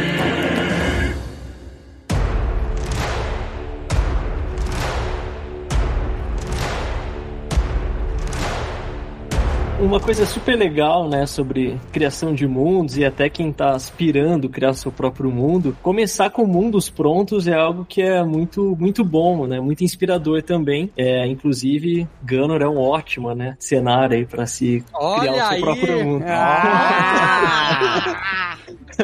Porque no final das contas, cada um vai ter sua própria interpretação, né? O mundo vai ser criado a partir daquela base. Então esses mundos prontos, eles são bem bons, né, Pra gerar essa inspiração para você interpretar o seu próprio mundo. E até uma dica quando a gente pega mundos que tem grandes eventos é de repente você afastar um pouco ali a, a tua história do centro principal. né? Então, sei lá, você quer trabalhar com Forgotten Realms. De vez você colocar todo mundo lá em é, Baldur's Gate, colocar em, em Nightwinter lá, é, você pode colocar mais ao norte, mais ao sul, em locais mais afastados, onde você tem essa liberdade de criar ali em cima. Né? E até o legal de pegar, por exemplo, uma lore como o de Gunner, que já está pronta, é que mesmo que você vá alterando as coisas com o passar do tempo, você pode oferecer isso para os teus personagens, para os teus jogadores, na verdade, né? Estudarem um pouco daquilo e eles terem inspiração própria. Né? Quando a gente está criando um mundo totalmente do zero, é muito overwhelming, né? Você se sobrecarrega com tantos detalhes que às vezes não são necessários. Aí você utiliza esse mundo com base sem ser muito duro ali, vamos dizer assim, nas regras que você está aproveitando, sendo mais flexível, e dá para você sim criar o seu próprio mundo utilizando esses outros que já estão prontos. Mas às vezes você conseguir afastar um pouco, né? Igual o exemplo ali do Star Wars, você coloca ele em planetas mais distantes para resolver problemas locais, assim, por experiência própria, resolve vários problemas, né? Porque você não tá interferindo ali naquela grande construção, nos eventos principais que ditam a história daquele mundo. Pelo menos enquanto você tá se acostumando com aquele universo, né? E os seus personagens não estão é, com um nível muito elevado, né? Mas próximo do fechamento, acho que é legal até você quebrar as estruturas para gerar algo novo, né? E mais original, assim. É, isso é uma tendência de quem começa a jogar, né, com o mundo conhecido, etc. E aí começa a criar, né, aos pouquinhos alguma diferença. Eu lembro que quando eu jogava com Forgotten Realms, tem uma hora que eu queria inventar que existia uma cidade voadora é, que não tinha livro nenhum de, de aventura que eu tinha. Então eu fui lá e desenhei a cidade voadora, é, tipo, um- tipo uma fortaleza voadora mais do que uma cidade. E inventei essa parada, cara. Nosso próprio lore dentro de um cenário conhecido. Você não precisa ficar preso totalmente ao, ao, ao cenário. O cenário é como, como, como foi falado antes. É um palco. A peça que vai rolar naquele palco, você que vai criar. Então, você precisa pintar o fundo de outra cor, pinta o fundo de outra cor, sabe? Inventa outra parada. E às vezes, esses. Como, como a fantasia é feita em cima da realidade, a fantasia feita em cima do mundo da fantasia também é. Você pega emprestado lá um, um cenário, uma guerra entre dragões, etc. E você inventa outra parada. Agora, ó, eu vou inventar que acabou a guerra. E que, sei lá, sobrou o último dragão, que foi o caso que aconteceu lá em, em, em Gunor com essa, com essa parada do, do Zamir, entendeu? No mundo de que dragão é uma parada bem foda e tal, eu achei que seria maneiro ter um só pra ser o fodão, entendeu? Pro grupo de primeiro level ir lá e matar. Mas pra. Entendeu? A, a invenção de ser um dragão, ser o último dragão, era justamente. Claro que no primeiro episódio não tinha lore nenhuma, era tudo uma construção em cima de, das nossas piadas e nossos jogos antigos. Então a, a ideia de enfrentar o dragão era só um clichê de coisa. Mas depois, quando eu comecei a, a juntar as peças pra criar uma lore, que só nasce uma lore mesmo de, de background do No terceiro episódio da Nerdcast RPG, original, da trilogia original. O primeiro era só uma, um apanhado de, de cenas clichês. O segundo era a continuação daquilo com uma ideia de ter os Cavaleiros de Caos como inimigo principal, mas tem um monte de outros clichês. Lá tem Beholder, a Rosa, no Pântano, tem, enfim, lá o São Arnaldo lá, que era Monte São Michel. Todas essas paradas era, era um pouco mais é, guiado pelos personagens, tinha um ponto final. Agora, quando a, a gente vai fazer o terceiro episódio e que a ideia era fechar o arco, eu falei, caraca, tem que ter um, tem que ter uma história mais grandiosa, alguma coisa assim, pra gente ligar tudo que tava desde o início até o final. Como é que a gente vai ligar o dragão? Como é que a gente vai ligar os Cavaleiros do Caos numa história só, já que era tudo feito na mão da caralha do- na hora de jogar? Chama o Leonel. É. Não, o Leonel, o Leonel realmente fez esse mundo viver. Mas a, a ideia no terceiro episódio foi, pô, eu acho que eu posso fazer um negócio meio, meio bíblico, né? Trazer um evento bíblico gigante, que é o dilúvio, que é o Deus, Deus des... Olha só, vocês estão fazendo muita merda, vou matar todo mundo e vão começar de novo. Então é um, é um tema que tá na cabeça das pessoas, né? Tipo assim, enfim, é um, é um tema bíblico, então tá muito difundido também, apesar de ser, né? é Um cenário de fantasia, as pessoas vão entender a premissa de destruir o mundo e ainda traz um pouco de uma vulnerabilidade da força divina, né? Então, tipo assim, se Deus precisou evocar um dilúvio, ou os deuses de Ganor precisaram construir um monstro gigante, pô, eles não têm tanto poder assim, se eles não podem instalar o dedo e, e, e refazer a parada, dar reset, né? Ele tem que, de fato, materialmente destruir aquela parada, entendeu? E isso é legal porque isso dá uma chance de você lutar contra. Então, o que aí que quando se descola da parada bíblica é quando ah, nasce essa premissa de que os deuses tentam destruir o mundo e não conseguem, porque sempre tem alguma merda acontecendo. E eu acho isso um tema muito interessante. E ela é a base de Gunnar. E quando o Leonel pegou depois pra escrever, ele conseguiu pescar todos esses detalhes, né, dos santos, dos deuses que não são tão poderosos assim, de todo esse, esse balanço de poder entre os demônios que querem que o mundo continue uma merda e mandam os dragões pra defender a humanidade. Olha isso. É muito Isso louco. é genial. É, Entendeu? Tipo, essa parada, tipo assim, os demônios estão defendendo a humanidade, mas por quê? Porque a humanidade merece? Não, porque eles querem que a humanidade seja essa merda mesmo, sabe? Então, tipo, que, quem é teu amigo, quem é teu inimigo? Eu acho muito foda que o Leonel conseguiu elevar isso a um fato, tipo assim, tanto os demônios quanto os deuses são uma merda no mundo de Ganor, entendeu? Total, cara, total. É, isso é a criação do mundo, de fato, né? Essas características que você começa a narrar ali, ou se citar uma característica, você sabe que mundo é aquele, quais são as implicações, né? As relações mudam a partir disso. Então, isso é uma parada muito massa. O retroplanejamento, né? É o maior aliado do mestre que tá criando o seu mundo, adaptando, né? Eu acho isso uma das coisas mais geniais. Porque eu sou, sabe, eu fielmente acredito que não existe inspiração, não existe nada transcendental no ato de criar. É um processo mental e depende de trabalho e depende de, de bunda na cadeira. Mas, às vezes, a gente coloca uma coisa, que nem a gente tava falando lá no começo, né? A gente coloca uma coisa ah, no papel e a gente não percebe todas as implicações. E daí vem o retroplanejamento, né, que tu tava falando, Thiago. A gente vai perceber essas implicações quando a gente começa a desenvolver ou quando essa criação ela é confrontada com outras perspectivas. É. Então, como eu falei antes, o Alexandre ele colocou tudo aquilo, tava tudo ali. A questão dos tanto os demônios quanto os deuses serem ruins para a humanidade, dos deuses odiarem a humanidade, de os deuses não serem onipotentes, tudo tava lá. Mas eu acho que precisou vir uma pessoa de fora para rebater essa coisa e amplificar. E tem um caso que eu acho muito, muito interessante em Tormenta, que lá, cara, lá no início, Tormenta foi um, um mundo que foi sistematizado em 1999. Elementos de Tormenta existiam desde 94 na revista Dragão Brasil, na forma de artigos soltos, mas em 99, na revista Dragão Brasil número 50, eles publicaram o mundo, né, uma edição comemorativa, que era um- uma revista de, acho que não chegava a 60 páginas, era uma coisa bem fininha, assim. E lá tinha a história de como o continente foi ocupado. já, na verdade, isso foi desenvolvido depois, mas enfim, tinha a história que era o seguinte, que tinha o continente sul, e daí teve a grande batalha, que ninguém sabia o que que era, e populações de reinos inteiros foram expulsas desse continente sul e tiveram que ir pro continente norte, onde encontraram outras populações lá. Durante anos, as pessoas interpretaram isso como uma história colonialista, porque a gente mora no Brasil, a gente mora nas Américas, e para nós, se vem gente de fora, é colonizador,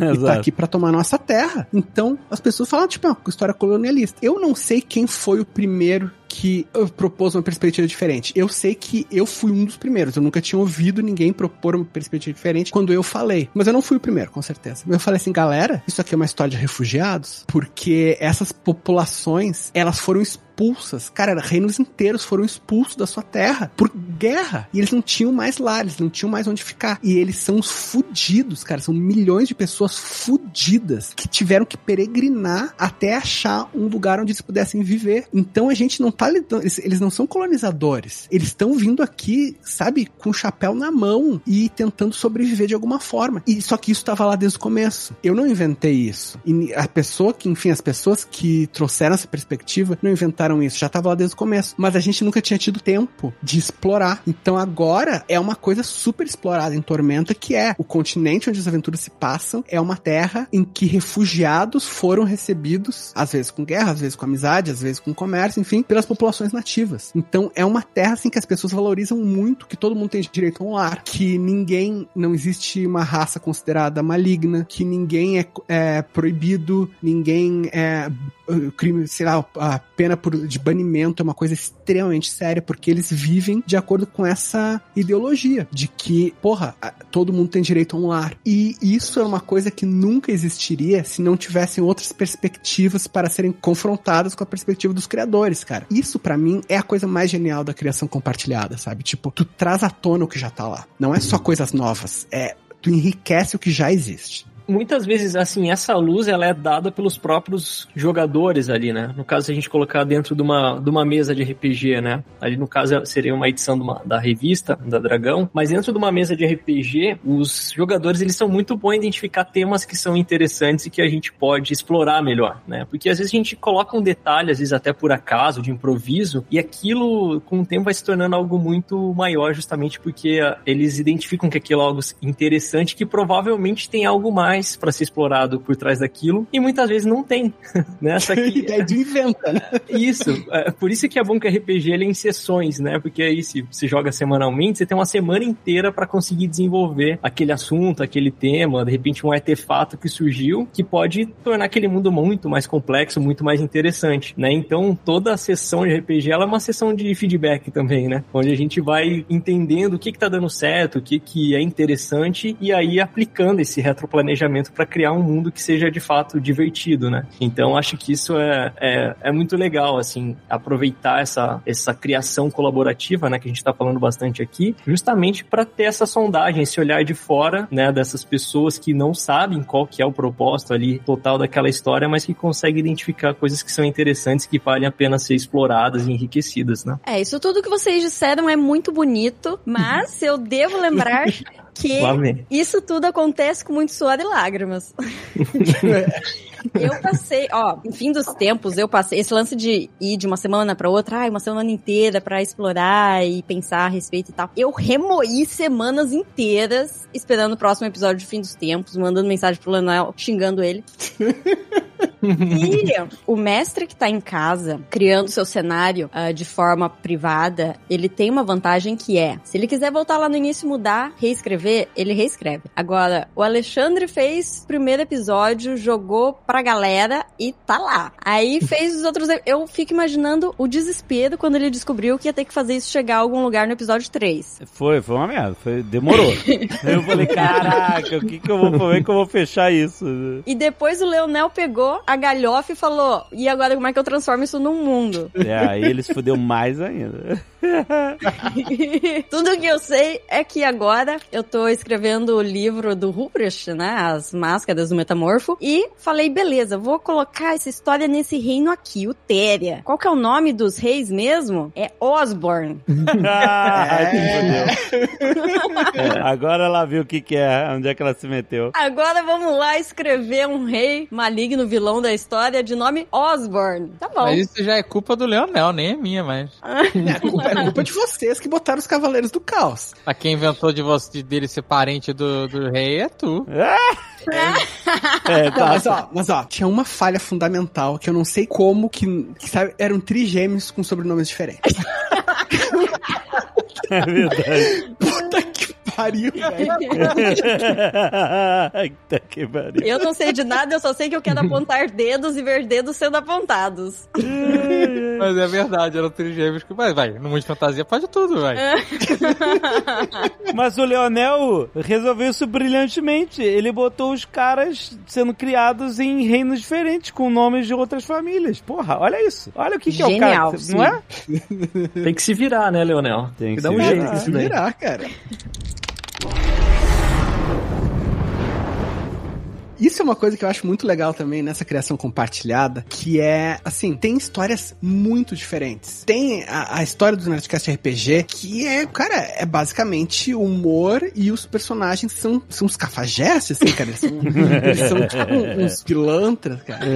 E daí tu tem a lenda de Ruff Gunner, que é uma história séria, que o, é um personagem que, por mais que ele seja o merdeiro do leão, ele tá lá, ele tá sempre tentando fazer o bem, pelo menos. Tormenta também tem isso. Tormenta tem Holy Avenger, que é uma história toda em estilo mangá, que tem humor, tem easter egg, tem quebra de quarta parede, coisa e tal. E tu tem, por exemplo, os romances, tanto os meus quanto os da Karen, que são mais sérios, que eles são focados mais numa história, assim, mais dentro do mundo mesmo, não tem quebra de quarta parede e tal. E eu acho que isso é fundamental pra esses mundos que eles são feitos pra jogo. Porque se tu der só uma faceta, se der só uma perspectiva, só uma, um jeito de contar histórias nele, ele vai ser muito limitado. Então, eu acho que a gente pega a experiência de diferentes obras, é como se fosse a experiência de diferentes grupos, né? Tipo, o grupo que jogou Nerdcast lá em, em 2010, ele teve uma experiência. A pessoa que tá jogando Lenda de Gunner hoje em dia, o grupo pode ter outra completamente diferente, que não é nem os Nerdcasts, nem os romances, nem as máscaras do Metamorfo, nem nada. Vai ser a versão deles. E a gente tem que validar tudo isso. Então, assim, pra pessoa que tá querendo criar o seu mundo de fantasia, uma das mais uma das dicas é essa. Nunca vai ser só o teu tipo de histórias. Tem que ter vários tipos de histórias, inclusive aqueles que tu acha que são incompatíveis. Eles têm que ser, de alguma forma, compatíveis, mesmo que tu diga que sejam simplesmente são perspectivas diferentes sobre o mesmo mundo. O mundo, ele não, em princípio, ele não deveria ser prescritivo. Ele não deveria ser um conjunto de normas que os jogadores e o mestre devem seguir. Ele deve ser descritivo, né? Ele deve abraçar a experiência desses vários grupos, vários jogadores, vários mestres. É como que ele dá liberdade, né, para os jogadores e para esses mestres colocarem sua própria personalidade lá dentro, né? Assim, é, o, o mundo ele precisa ter essa possibilidade, né? E como é que esse mundo ele faz com que quem tá vivendo ele, né, tenha conforto, né, para realizar as ações que tem vontade, para interpretar, para se sentir dentro daquele mundo e viver, né? Então, assim, tem muitas das coisas e aí a gente pode falar isso seja com relação a, a NPCs, né, personagens ali daquele mundo, pode ser uma região específica, uma taverna, mas como é que esses ambientes eles criam oportunidades para que quem tá jogando consiga de fato jogar, né? Como é que, por exemplo, uma taverna, o que que uma taverna precisa ter para que ela seja uma experiência inesquecível, se essa for a sua intenção lá dentro, né? Ou como é que você transforma lá uma masmorra é, em um ambiente para que ela adicione uma carga dramática para o seu grupo, ou como que, sei lá, uma floresta ela pode aumentar ali os laços de amizade entre os companheiros, né? E no final das contas a gente precisa olhar para esse mundo justamente fazendo com que ele permita essa, essa personalidade de quem tá jogando, de quem tá mestrando, e ao mesmo tempo ele incentive ou cria essas oportunidades para que essas relações, esse roleplay aconteça, né? E aí acho que é legal pensar sobre isso, porque muitas vezes a gente fala sobre criação de mundos e já começa a pensar em, sei lá, montanhas, desertos e coisas do tipo, né? Mas quais são as outras características, como por exemplo os próprios personagens, que vão dar essa oportunidade dessas outras coisas acontecerem, né? Então é como se a gente tivesse vários palcos ali disponíveis, né? Cenários disponíveis para gerar algum tipo de ação, de relação e coisas do tipo, sabe? Eu não sei se eu dei uma, uma viajada, mas vocês conseguiram entender onde eu tô tentando Ah. chegar aqui. Com certeza, cara, mas eu acho que na, ver- na verdade isso que tu falou eu concordo muito. Eu tenho uma filosofia que tudo que existe numa história, pelo menos nas partes que eu crio de um mundo, tem uma função só, que é aumentar a conexão emocional do leitor com a obra. É só isso, porque, tipo, se o leitor tá cagando pra obra, não serve pra nada. Tipo, pode ser a coisa mais genial do mundo. Se eu tô dormindo, se eu não consigo ler, se eu não consigo me conectar com isso, não fechou a relação autor-leitor. Então, eu acho que é bem isso que tu falou, velho. Hum, Tu pode bolar mil anos de uma história complexa, tu pode bolar geografia, tu pode fazer. Se nada disso tem pontos de conexão com o teu público, com os jogadores, com os leitores, serve pra nada. Ele vai ficar só no ramo da teoria. As pessoas não vão conseguir lembrar, as pessoas não vão se conectar com isso. Exato. E tem uma outra coisa muito importante do mundo de RPG, especificamente, que é não adianta você criar geografia, criar a, a, a cidade, criar o rio e não criar as pessoas. Porque quando alguém vai jogar RPG, ele não pergunta, ah, eu posso navegar por esse rio? Não, a pessoa quer saber o que, que ela pode ser nesse universo. Então você pega o próprio Tormenta, Gunner, o que, que eu posso ser? Ah, em Tormenta, ah, eu vou falar as coisas que tem de diferente de um Pode ser um universo Lefou. desse pro outro. Oi? Lefou. Sim, em Tormenta você pode ser um Lefou, que é um meio tocado pela tempestade de sangue e demônios, sabe? Você vai ter consequências por ser meio Lefou. Ou você pode ser um Goblin engenhoqueiro, que é um negócio já mais perto de um negócio quase steampunk, só que absurdo que ninguém sabe como funciona. Ou no Gunner você pode ser um gigante. A pessoa quer saber o que, que ela pode ser, algo que seja diferente do que ela é na vida real. Assim, até complementando isso que você falou, né? A gente, né, como ser humano, a gente é muito egocêntrico, né? Então, assim, os jogadores ali, eles estão nessa posição de egocentrismo e justamente buscando o que eles podem ser. E para cada um deles, né, seja para um leitor, seja para um jogador, no final das contas, o mundo vai ser esse apanhado de memórias, né, que ele viveu, é, do que que ele experienciou, o que ele conseguiu alcançar, quais foram as falhas dele, quais foram as relações que ele teve ali dentro, as, os diálogos e tudo mais, né? Então, o mundo ele que a gente até se conectando com o que a gente falou lá no começo, né? Que ele vai ser diferente para cada um, né? no final das contas, ele é esse ponto de vista individual, né, do que aquela pessoa conseguiu viver naquele mundo, aquele apanhado de memórias dela. Então, tem tudo a ver com o que você falou, cara. É, e a gente tem, muitas vezes, eu sei que eu tive isso e vi muitos mestres que tiveram também, né? Na vontade de aproximar as nossas campanhas de uma coisa mais clássica, a gente pensava assim, nossa, os jogadores vão querer ser humanos, vão querer ser elfos, essas raças mais tradicionais, e vão ver de longe as maravilhas, né? As coisas mais, mais estranhas, mais diferentes. Nunca é, é assim. Cara, os jogadores, eles só querem ser as coisas mais estranhas o possível. e depois de anos eu fui entender que isso é que é o legal. Porque eh, tu vê a coisa estranha de longe, é um, ok, beleza. Tu ser, tu vivenciar a coisa estranha, tu tentar interpretar a mentalidade de um, de um ser que não é humano e que é bem diferente do humano, cara, isso é um ponto de conexão muito maior. Isso dá muito mais ligação mesmo do público com a obra, né? Seja esse público jogadores ou, ou leitores. Eu acho que é muito legal tu oferecer essas coisas diferentes no teu mundo, mais do que isso, estar preparado para as pessoas aceitarem essa oferta. Porque daqui a pouco tu vai ver e o teu grupo não vai ter nenhum humano, sabe? Vai ser tipo uma fada, um golem, um minotauro, sabe? Uma medusa. tipo o grupo de filhos. Eu já vi muita gente pegar o Joia da Alma, que é o romance, né? E levar pra ler porque viu que na capa tem uma medusa. Fala, nossa, mas ela é a medusa? Não, ela é uma medusa, é uma raça, tem um monte de medusa nesse mundo. Aí a pessoa fica tipo, uau, uau incrível. e a- aqui, que é a medusa do nosso grupo, tem todo o lance das cobrinhas. Cada cobrinha com uma personalidade, as cobrinhas fazem coisas. Então são coisas que a gente nem imagina, obviamente, não imagina na vida real, né? Eu não tenho cobras no meu cabelo. Aliás, falando nisso, eu acho que vale a pena sempre falar um pouco de Tormenta. Eu falei um pouco aqui do background do Rough Gunner, qual é a base, né? Você vê, Rough- o mundo Gunner foi criado é, espelhando os clichês do mundo de fantasia medieval, só que ele acabou ganhando uma lore diferente. O Leonel foi e, tipo, né, deu mais profundidade, criando os reinos, as sociedades diferentes e tal. E aí, aí que vem a graça da coisa. Você tem essa premissa sempre, tem o Devorador de mundo, os deuses sempre querendo destruir o mundo e sempre você pode usar isso como background pra essa ser a, a trama da sua aventura, ou você pode usar isso como um background geral pra mostrar o comportamento das pessoas em volta disso. Por exemplo, teve uma época em Gunner que eu escrevi no, no pro Ilustrado algumas coisinhas mais de lore. Os dragões que venceram foram criados pelos demônios pra vencer o primeiro Devorador de Mundos, que era aquele monstrão, o Tarrasque. E, e depois que eles venceram, eles ficaram dominando o mundo e tendo certeza de que as pessoas vivessem sempre na merda e tivessem sempre putas umas com as outras, guerreando umas com as outras, beleza. Então eles viraram os tiranos materializados a- ali no, no mundo de Gunner. E as pessoas começaram a caçar os dragões. Então, pode. Ah, eu vou jogar uma, uma, uma aventura numa época bem anterior, anterior ao Rough Gunner, anterior à porra toda, quando o mundo tá cheio de dragão e o nosso grupo vai ser um grupo caçador de dragão. Pô, aí pode criar um milhão de histórias em volta disso, entendeu? Então a lore, acho que quando você cria uma, uma base diferenciada pro seu mundo, ela é uma coluna vertebral de que possa, pode gerar um monte de. Ou então, na verdade, é um tronco que pode gerar um monte de galhos, né? De, de histórias que nascem dessa premissa básica. E Tormenta tem uma premissa básica muito foda também, que você pode fazer um milhão de coisas. Eu queria que você explicasse qual é a premissa básica pra quem não conhece Tormenta ainda, pra poder curtir que, ah, pô, eu quero criar uma aventura dentro desse mundo. Bom, Tormenta. Ixi, É, é, vamos lá, vamos lá, né? Vamos a, lá. gente, a gente acabou de escrever um livro de 480 páginas explicando o que é tormenta. Resumo!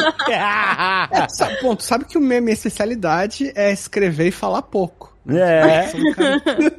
Ah, não, então, cara, Tormenta, como eu falei, na- ah, nasceu em 99. Eu entrei em 2003 no cenário. Não, não, eu não fui um dos criadores originais, né? Os criadores originais eram Marcelo Cassaro, Rogério Saladino e o JM Trevisan. E a relevância dessa época, pra responder essa tua pergunta, é: isso foi pré-era D20, né? Que a era D20 foi uma grande explosão de cenários de fantasia medieval, todos com o mesmo sistema, que era o sistema derivado do Dungeons and Dragons. Então, basicamente, o que existia era cenários de Dungeons and Dragons, que tinham que chegar no Brasil ou traduzidos, só que, assim, era tinha muito pouca coisa, chegava pouco, as traduções eram poucas, ah, teve tentativas de trazer cenários que não deram certo, teve editores que desistiram, ou então importados. E o RPG era muito caro e muito inacessível na época. A Dragão Brasil, ela chegava em lugares que literalmente livro de RPG, nenhum suplemento de RPG chegava. A gente sempre conta a história que um conhecido nosso foi recenseador e ele tava fazendo censo no Amazonas e foi por uma cidadezinha, enfim, por um lugar que só chegava de bote. E ele chegou de bote numa casa que era uma casa super, sabe, precária mesmo, condições não muito boas e tinha um pôster da Dragão Brasil na parede. Isso era um, um lugar que nunca o RPG iria tocar se não existisse a Dragão Brasil, que era vendido em banca, que era barata na época coisa e tal. Então Tormenta, ele surgiu pra ser um mundo de fantasia numa época em que não tinha mundos de fantasia no Brasil.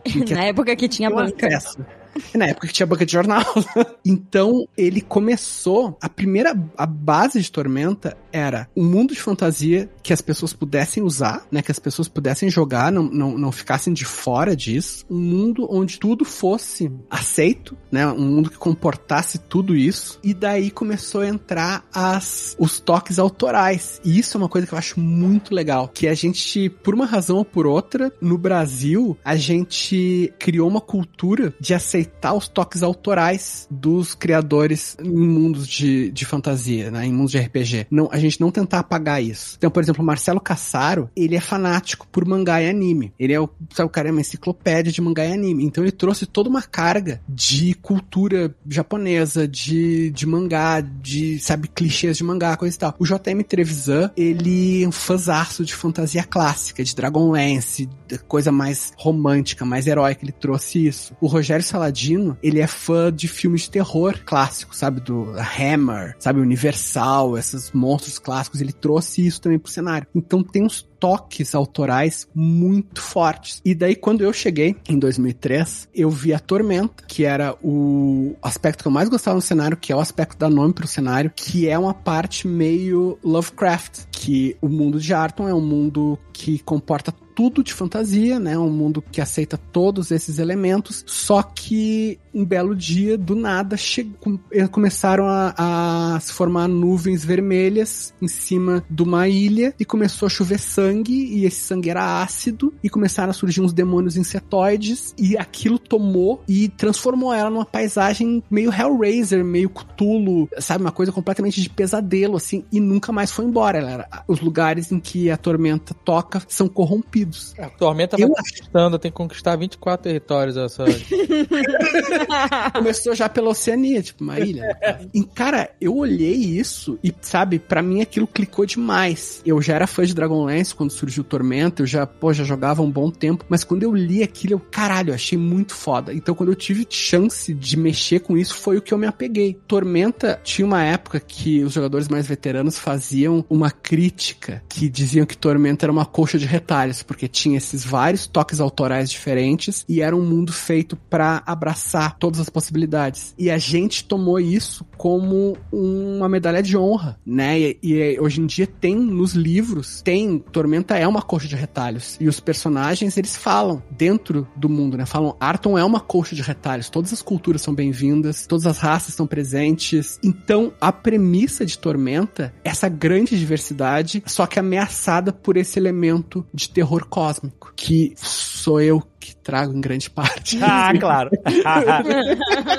Você tem um cara que teve a experiência de criar romances, ou seja, criar histórias dentro desses cenários e, ao mesmo tempo, enquanto fazia isso, expandir o próprio cenário, né? Criando nova, novas relações humanas, novas regras, novas, enfim, conflitos e tal. Como é que foi para você criar isso dentro de Tormenta? Tipo, quando você, ah, eu vou ter que mudar isso aqui, isso aqui é um evento canônico. Não, vou mudar. Ou não, não posso mudar isso, não posso tocar nisso, tem que desenhar em volta disso. Como é que você cria? Que apesar de você ter escrito romance, que não é o que a maioria das pessoas vai fazer, as pessoas vão jogar. Então, jogar é criar história dentro de um cenário, né? É, assim, eu tive muita sorte até hoje com todas as equipes que eu trabalhei. Porque a minha experiência, quando eu comecei em Tormenta, em 2003, foi bem parecida com a experiência que eu tive com vocês em 2014. Que vocês abraçaram quase tudo que eu propus e me incentivaram a criar mais coisas e a mexer com a mitologia. E os criadores originais de Tormenta também. Para mim, tanto em Gunner quanto em Tormenta, mas falando agora de Tormenta, teve muito a ver com sentir o cenário. Uh, não existia na época uma bíblia de Tormenta, não existia um, sabe, um, um, um conjunto de, de sims e nãos pros autores, mas lendo os materiais que existiam, eu consegui notar a vibe. Por exemplo, Tormenta, tu não tem personagens predestinados, em geral, sabe? Tem um personagem que tem uma profecia, que é o Thor Fist, que é, é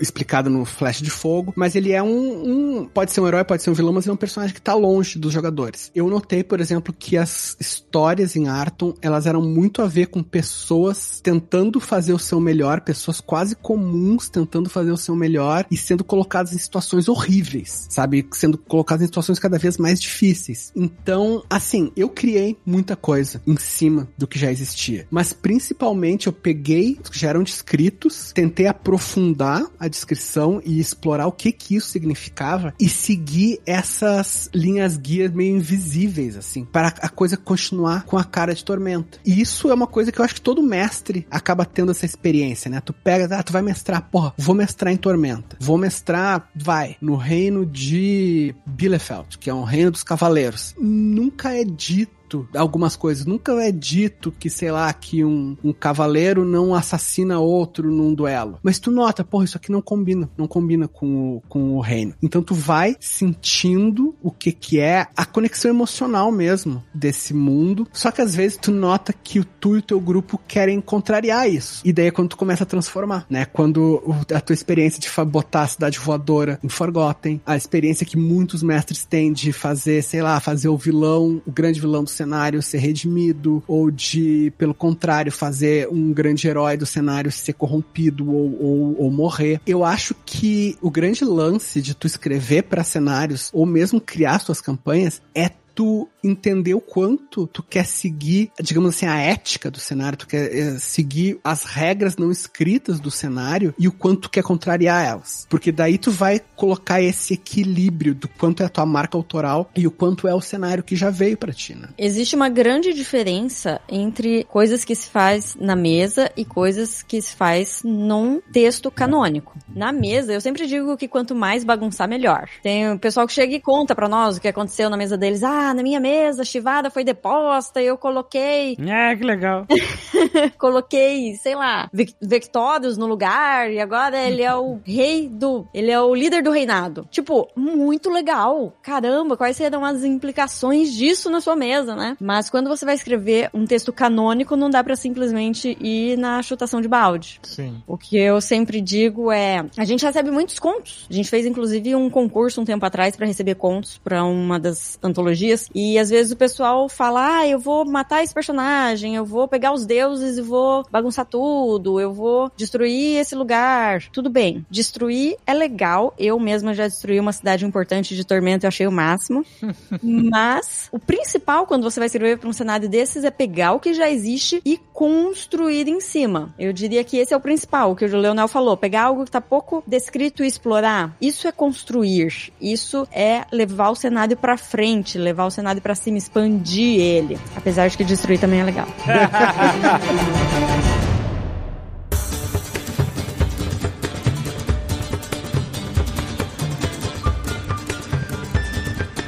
A gente tá ouvindo aqui um monte de profissional, escritor renomado, escritores premiados. É. Contar, mas acho que é legal o Thiago falar um pouco da experiência dele também, porque, pelo que eu saiba, não tenho nenhum. a- Apesar de ser modelo e. Que conta muito, né? Pra criação de mundos, sem dúvida. Mas, porque a sua experiência ela se aproxima muito mais é, do, de nós civis, né? Que não temos livros publicados e tal, né? Do que, apesar de eu ter livro publicado junto com o Leonel Claudel. Mas. MDB, tudo, né? Cara Tem, tem, tem uma carreira aí que eu tenho que. É. Mas eu queria ouvir de você um pouco, sabe? Porque enquanto as obras deles são públicas, vamos dizer assim, as suas eh, são em parte anônimas, né? conhecidas só por quem Uhum. joga o seu jogo, né? Ainda dá pra trocar o nome daquele personagem. Dá, isso é- é finge que nunca aconteceu, né? Não, não, sempre foi esse nome. Isso. Pior que eu já fiz isso, né? Até fazendo antes de responder o Dave, tem um personagem que ele se chamava, inclusive ele é um mago dentro de Forgotten Realms, que ele se chama Telkan, pelo menos é como eu chamo ele hoje em dia. Mas o final do nome dele, ele termina com K-O-U-N. E a primeira vez que eu pronunciei o nome desse mago dentro do jogo, o nome dele era Teuku. Nossa. Ah, muito bom. Fala Jorge Lucas. Maravilhoso. Era, era, escola de George Lucas. Cara, eu. E assim, às vezes você tá tão imerso na criação da história, escrevendo o texto, e você tá com aquele nome tão sério na tua mente que eu só me dei conta que Tel Kun não, jamais daria certo quando eu pronunciei ele na mesa, né? E aí foi tipo, assim, Deus nos acuda ali. E aí até que veio uma hora um outro personagem que fala, corrigiu o nome pros jogadores e o nome correto do mago era Teucan, né? Então deu pra meio que tentar consertar. Você fez o NPC entrar no jogo pra explicar o nome do personagem. Não, É, é porque, assim, quem apresentou esse personagem a primeira vez era uma vendedora, uma, uma Hoffling lá, que comentou e ela era bem simples, assim, ali dentro, tipo uma camponesa. Então seria factível ela ter pronunciado o nome do mago incorretamente, né? Hum. Então, eventualmente, quando outra pessoa mais instruída citou o nome desse mago, é, falou da forma correta. Olha. Mas aí o estrago já havia sido feito. Mas será que ela Mas- fez sem querer? Ou É. será que ela fez de propósito? Quem sabe? É, então aí esse é um ponto bem legal, assim, porque como eu vi que tinha ido pro lado muito errado, então eu acabei criando uma espécie de animosidade dela com ele e tal, como se ela não achasse que ele fosse um vigarista e podia ser ela ter chamado ele dessa forma com um motivo intencional, como você citou. A vantagem, né, de você criar o seu mundo aí de modo de forma anônima é justamente que nada do que não foi jogado é canônico ainda, né? Então, muito desse retroplanejamento ele pode ter a liberdade de acontecer justamente porque se aquilo não entrou em jogo, não foi narrado, você pode acabar mudando tudo de uma forma muito significativa. Em alguns casos, os jogadores esquecem de alguma coisa ou outra, você pode fazer uso disso também, né? Mas eu, assim, dentro da mesa, eu gosto de partir de um, ter um ponto de partida, um mundo como ponto de partida, né? Para que você não tenha que lidar com todas as decisões de como aquele mundo vai funcionar e tudo mais, né? E aí criando o seu próprio mundo, tendo essa base. E inicialmente, até quando eu comecei a mestrar, eu era bem purista com relação a entender, é, assim, a querer criar o meu mundo muito do zero, a ser todos os mapas originais e personalizados, e com o tempo você vai entendendo o que, que é valoroso para os jogadores de fato, né? Que você não precisa ter a minúcia de cada um desses detalhes todos pré-programados, né? Porque no final das contas essa criação vai acontecer de forma colaborativa. Mas é, gosto, eu assim, antes de começar esse mesa atual, que a gente está com 45 sessões, é, eu passei aí. Eu, Olha mais... o nível, o nível de psicopata do cara. de contar quantas sessões o cara. Puta merda. Cara, agora, ó, vou mini, mini anedota pra, antes de deixar o Thiago falar. A gente jogou uma campanha de Birthright que o Guilherme mestrou. A gente não só contou as sessões, como quando chegou na sessão 100, a gente mandou fazer uma placa comemorativa Caralho. que está pendurada até hoje na sala de RPG em que a gente jogava. Muito Também bom. chamado de RPG Zódromo. RPG Zódromo, glorioso RPG Zódromo. Aí, Olha, aspiração de vida. Foi essa Nunca campanha que vocês tinham um cemitério? O Lucas, que, o Lucas Borne, que né, foi, trabalha nos livros jogos, no Enigma do Sol Oculto e tal, ele tem o cemitério dos personagens dele. Agora, o cemitério de todo mundo, de, de coletivo, assim, eu acho que eu nunca participei disso, não. O nível de psicopatia não vai só na contagem das sessões, não, Dave. vai na contagem dos dias dentro do mundo aí.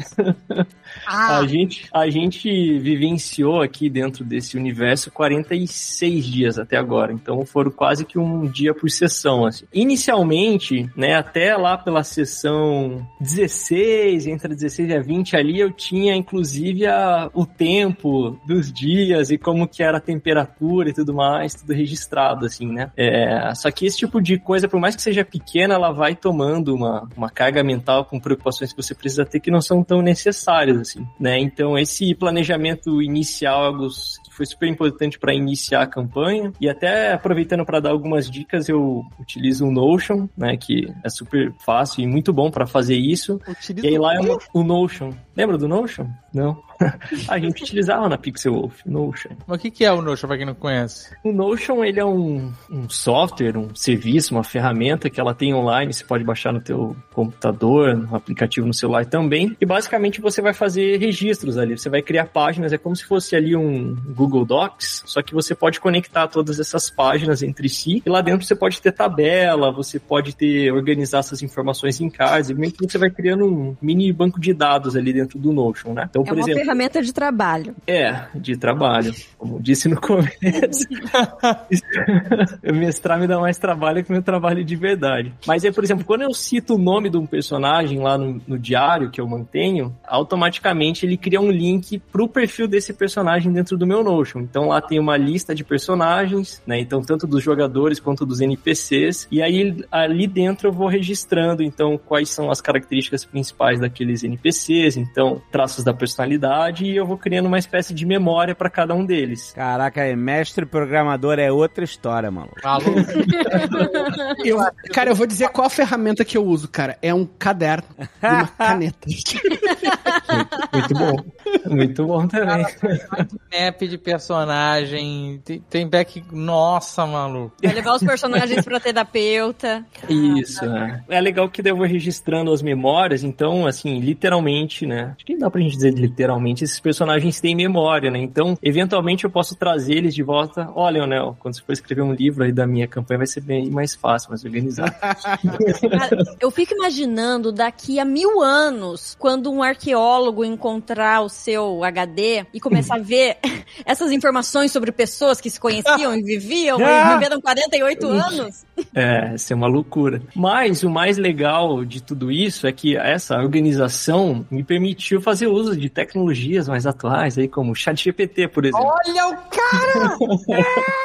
Então, como eu tinha o meu diário todo escrito dos acontecimentos, porque eu, eu, esse diário ele era, eu começava ele escrevendo antes da sessão e depois eu preenchia ele com os acontecimentos da sessão, como se fosse um pequeno livro mesmo, né? Quer escrever aquele diário, hoje no meu grupo, não sei o que lá, é isso? Era, na, na, verdade, mais como se fosse um, um livro mesmo, né? Eu vou narrando ah, os acontecimentos ali. É, e aí eu comecei a pegar todas essas informações que eu tinha registradas e eu coloquei tudo isso dentro do chat GPT. Então, basicamente, o chat GPT ele virou o meu mestre parceiro. Ele tem todas as informações do que aconteceu no RPG, conhece os personagens, conhece os locais e tudo mais. Então, quando eu tô criando uma sessão nova, eu vou compartilhando minhas ideias junto com o chat GPT, ele vai me dando algumas ideias e tal. Mas e você já usou aí... ideias do chat GPT nas suas campanhas? Já, já usei. Assim, por, por exemplo, teve algumas vezes que eu tava em dúvida sobre como fazer alguma coisa, eu tava meio sem ideia. Eu comecei a escrever a ideia citando os personagens e qual que era o meu intuito com aquela sessão e pedi para ele completar com alguma coisa ali, né? Então, eu comecei a escrever o parágrafo e falar, ah, termina esse parágrafo aí pra mim. E aí ele me trouxe ideias muito boas.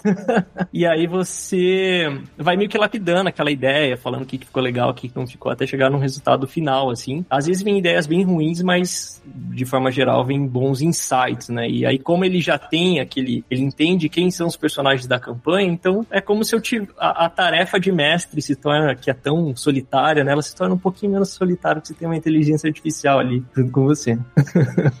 Enquanto você tá usando o chat GPT para te ajudar a preparar sessões, eu consigo aceitar. Agora eu quero ver o dia que seu grupo não puder mais jogar, se você botar o chat GPT para ser os personagens. Ah. Aí acabou o olha, RPG. É o fim olha, do RPG. eu não quero dizer nada, mas tem uma empresa de RPG muito grande que mais cedo nesse ano vazou alguns documentos que eles diziam que um dos planos era mestres de inteligência artificial, para não precisar ter mestre. Não, mas saiu agora, recente. Ah, o Facebook lançou isso no, no Channels. Ah, não, sim, sim, mas, é que, mas o Facebook não é uma empresa de RPG, né? Ah, não. Tipo, não está cometendo uma traição ah. horrível com o seu público de décadas, né? Tipo, e daí eles não, daí negaram, não, não, isso nunca, nunca vai acontecer, nunca esteve nos nossos planos, claro que não. mas, tipo... Mas, assim, é uma ferramenta, ele é bem cheio de clichês, né? Se, assim, claro que vai evoluir muito a inteligência artificial, ele vai eventualmente passar a criar histórias muito legais, assim. Mas atualmente, quando você pede para ele simplesmente dar um contexto de uma campanha de RPG, ele vai pegar bem pessoas que se encontram na taverna, matam um grupo de goblins, esse tipo de coisa, né? O que trouxe ali uma... Nerdcast RPG volume 1. Isso. quando você consegue colocar o contexto, né, ali dentro e trazer uma história que é mais rica, com essas nuances, ele consegue te ajudar a ter ideias. E eu também já utilizo, que eu gosto de jogar com um iPad na frente da, do escudo do mestre para trazer alguma imagem de referência que geralmente eu utilizo para NPC, assim, né? Eu não gosto muito, eu tenho uma linha tênue entre você obstruir a imaginação dos jogadores e tornar a sessão mais prática, né? Então, ao invés de você ter que ficar descrevendo cada detalhe do NPC, você coloca uma imagem de referência e cita ali trejeitos que são mais interessantes. Mas teve alguns casos que eu utilizei também o Mid Journey, né? Ou até é o, a própria ferramenta de geração de imagens da OpenAI, que aí eu consigo trazer alguns dos cenários que eu estou trabalhando com eles, que eu descrevi ali, que eu narrei, né? E aí eu gero uma imagem para ter uma referência ali, que às vezes me ajuda a descrever melhor. Então, mesmo que eu não apresente para os jogadores aquela imagem, ela tá aberta ali no meu notebook, por exemplo, para eu conseguir olhar para aqueles detalhes e facilitar a descrição que às vezes estaria só na minha cabeça e a gente acaba esquecendo de alguma coisa, né? Então, ajuda nessa inspiração também. Deixa eu te perguntar uma coisa, cara, sem ironia nenhuma, porque é, uma, é um assunto que me interessa. O que, que te motiva a mestrar? Porque, como tu falou, é um, é um segundo trabalho. Qual é a tua motivação para fazer isso tudo? Cara, talvez eu pare de mestrar se eu parar pra pensar sobre isso.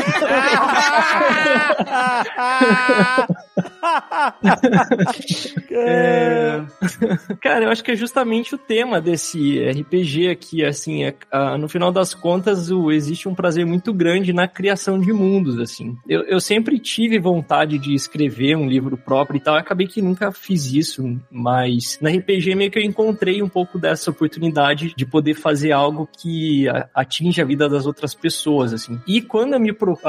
Eu joguei alguns outros RPGs com outros mestres, assim, eu sempre ficava com aquela vontade de fazer algo mais. E até quando eu jogo videogame, eu procuro sempre ter uma experiência mais imersiva possível, assim. Então, é como, como é que eu posso me transportar para aquele mundo, né? É isso que eu tento fazer dentro da, da minha própria mesa. E meio que acaba sendo natural, assim. Eu, eu não, não conseguiria fazer algo que exigisse menos esforço, porque aí acho que é tirar um pouco da minha própria diversão, né? De, de criar aqueles personagens, de conseguir ver eles em ação. Então, acaba que é um hobby bem, bem prazeroso, né? Claro, com todos os percalços de semestre e tal, as frustrações e tudo mais, mas eu, é, eu acho que é um prazer muito grande quando você se envolve com isso, consegue deixar a procrastinação de lado, é, se torna uma tarefa muito legal. Na verdade, até você e a Karen aí acho que conseguem entender muito bem esse sentimento, né? De você trazer à vida algo que tá na tua cabeça e evoluindo algo até que se torne algo mais, mais real, né? Vamos dizer assim. Sim, Sim. trazer da vida e depois fazê-la sofrer.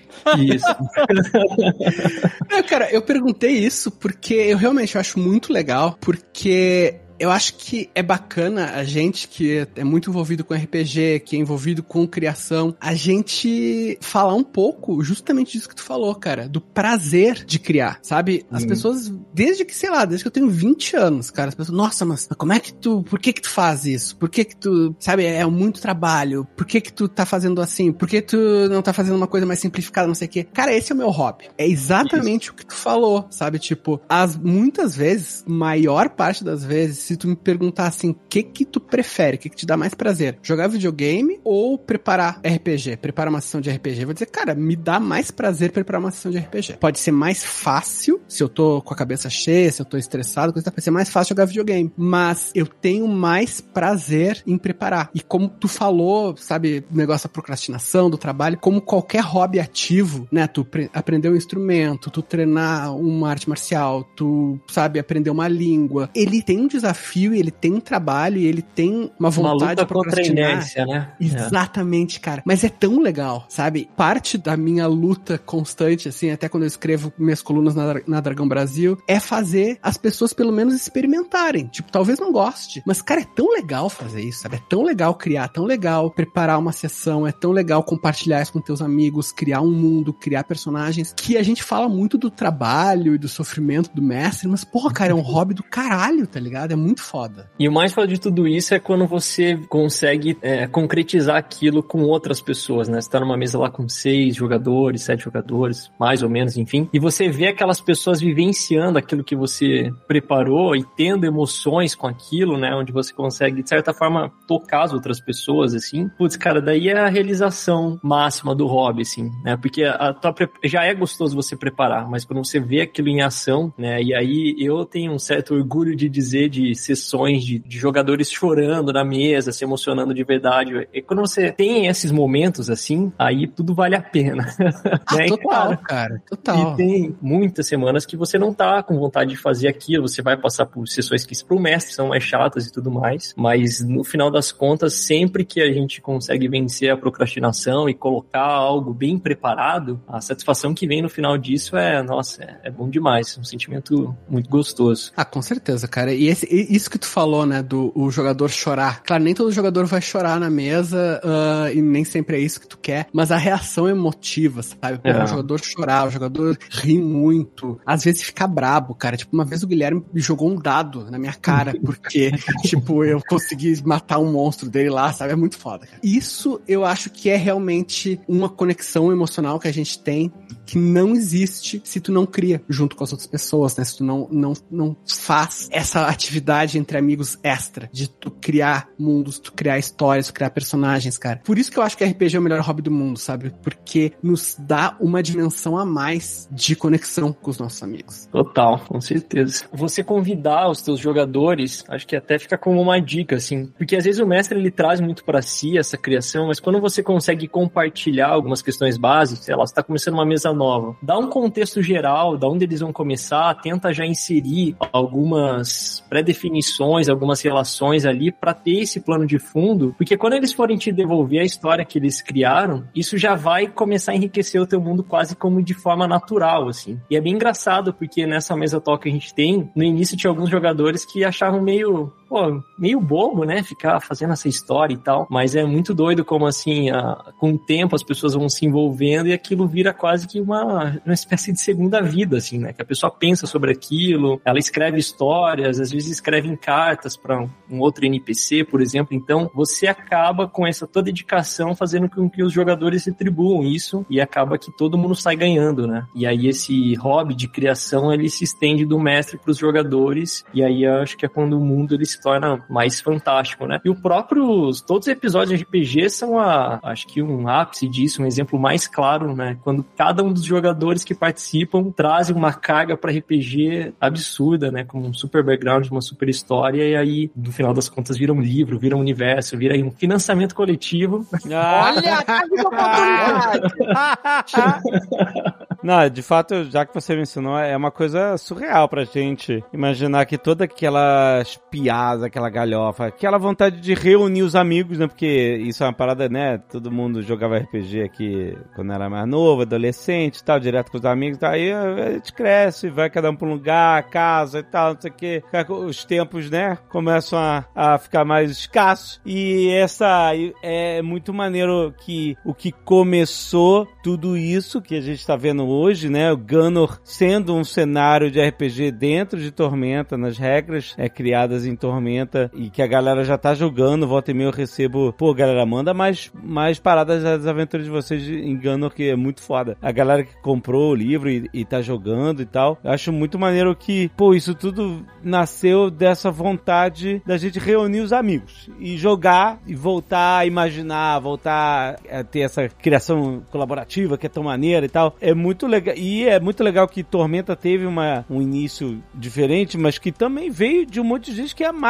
isso, né? Então, quando a gente vê, cara, essas miniaturas dos personagens de Gunner, sabe? O Rough Gunner que tá rolando agora no fim de semana, que é o nosso Early Bird, né? Só pra quem apoiar agora nesse fim de, primeiro fim de semana da campanha, é super exclusivo. Que surreal que essa vontade tenha chegado aqui. Que surreal que essa vontade da galera da Jambô se transformado em Tormenta e, e, tudo que a Tormenta é e tenha chegado em tanta gente, sabe? Isso que eu acho foda. Isso que é o foda do RPG. Não é só porque essas paradas se tornaram produtos e que a gente adora e que a gente trouxe artistas de todos os tipos para engrandecer ainda mais, mas que isso pôde chegar a tanta gente que foi, pegou essa base, esse palco e tá fazendo as suas próprias peças, as suas próprias histórias, as suas próprias aventuras. Mesmo que mude o mundo, mesmo que crie um mundo novo em cima desse, é muito foda. Então, enfim, momento aqui de emoção total da gente tá aqui entre amigos, não só realizando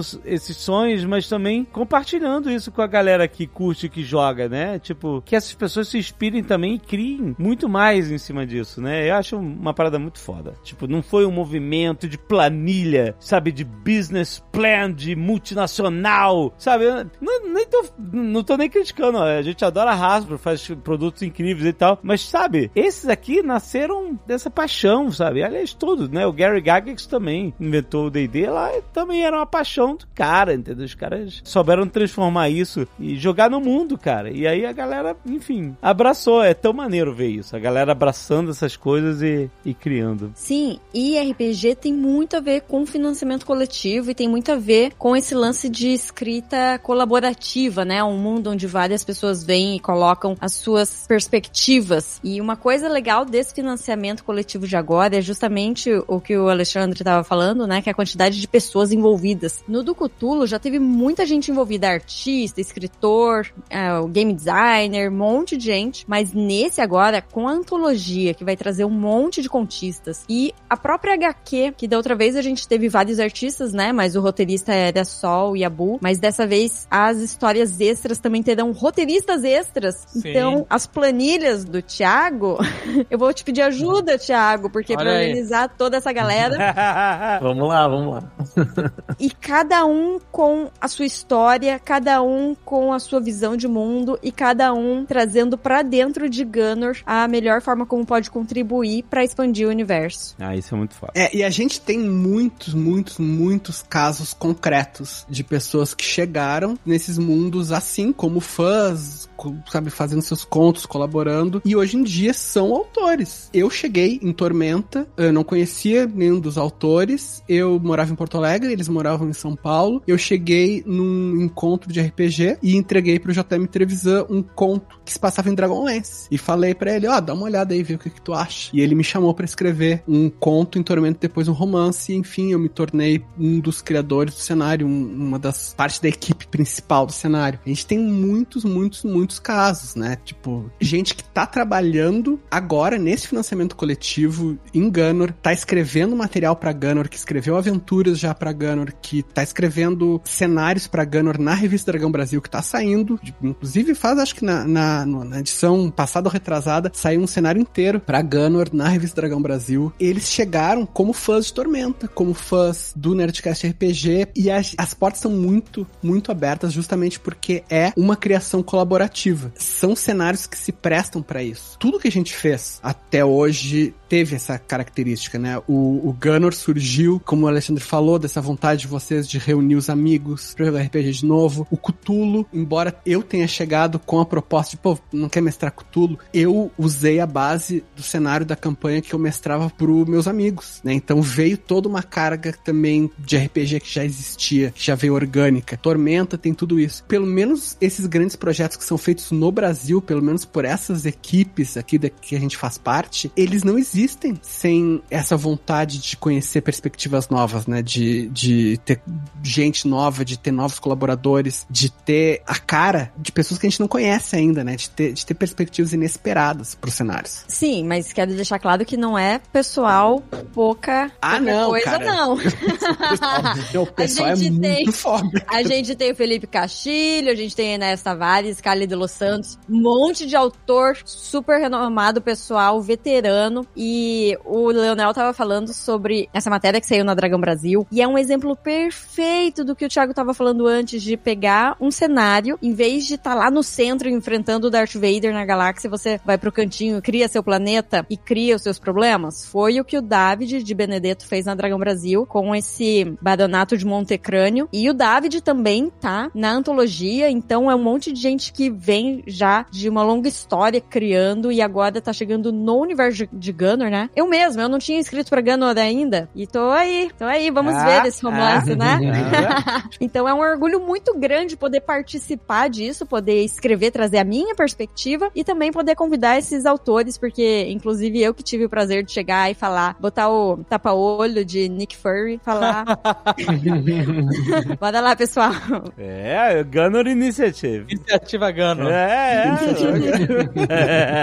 é. então entra aí, Gunner.com.br apoie agora, porque abrimos o baú dos tesouros de Gunner, exatamente. Cara, todos esses sonhos estão sendo materializados, começando a ser materializados com essa coleção de quadrinhos, de livros, de miniaturas, com a estátua do Zamer, o último dragão vermelho, cara, com aparador de livros fodásticos, cara, com um monte de coisas. Dá uma olhada em gana.com.br, já tá liberado, já tá aí. Você pode ver agora exatamente, tem vários níveis de apoio. Você pode apoiar até desde o nível onde você ganha os conteúdos digitais, que é super mais em conta, para todo mundo poder ter acesso. E cada nível de apoio subsequente, você vai adicionando coisas no pacote, né? Tem os livros, né? Depois você tem os livros brochura, depois você tem os livros capa dura, você tem com as miniaturas. Você vai ver, vai vendo, cada nível de apoio tem esse kit, que tem sempre os níveis anteriores mais alguma coisa. E o mais foda do financiamento coletivo é que ele existe para que a comunidade participe da criação disso. Então, se a gente conseguir muito apoio, a gente começa a bater as metas estendidas que a gente cria. Pô, a gente conseguiu um, um apoio muito maior do que a nossa meta inicial. Então, a gente vai pegar parte dessa margem e vamos investir no projeto para trazer mais coisas, para aumentar os conteúdos, para trazer mais artistas, para trazer mais miniaturas que tem. A gente programou algumas, se, der, se a galera curtir, a gente vai liberar mais miniaturas. Na verdade, a lista de miniaturas é proibitiva, assim. É, é, é, exato, não tem fim. Para, Não para, tem para. fim. Exatamente. E o foda é que quando o projeto cresce, por isso que é essa foda do coletivo, o coletivo é foda demais. O quando o coletivo se une e engrandece ainda mais o projeto, ele, ele cresce, é só você olhar o seu nível de apoio e você ver que você vai estar elegível a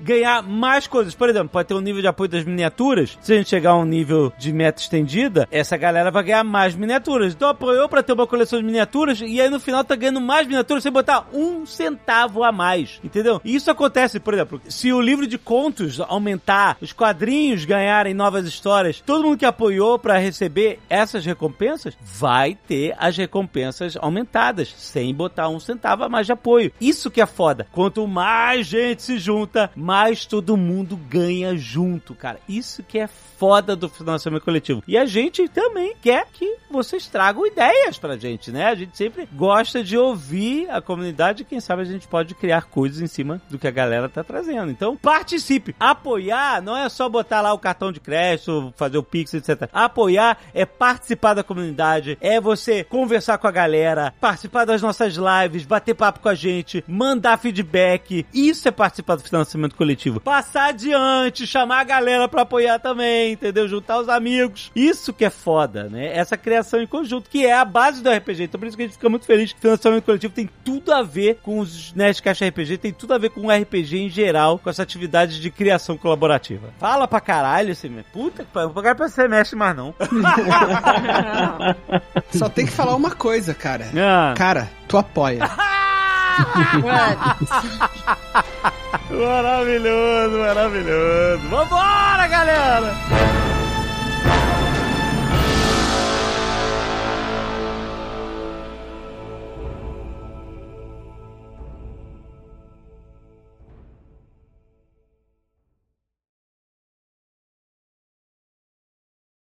Este Nerdcast foi editado por Radiofobia, podcast e multimídia.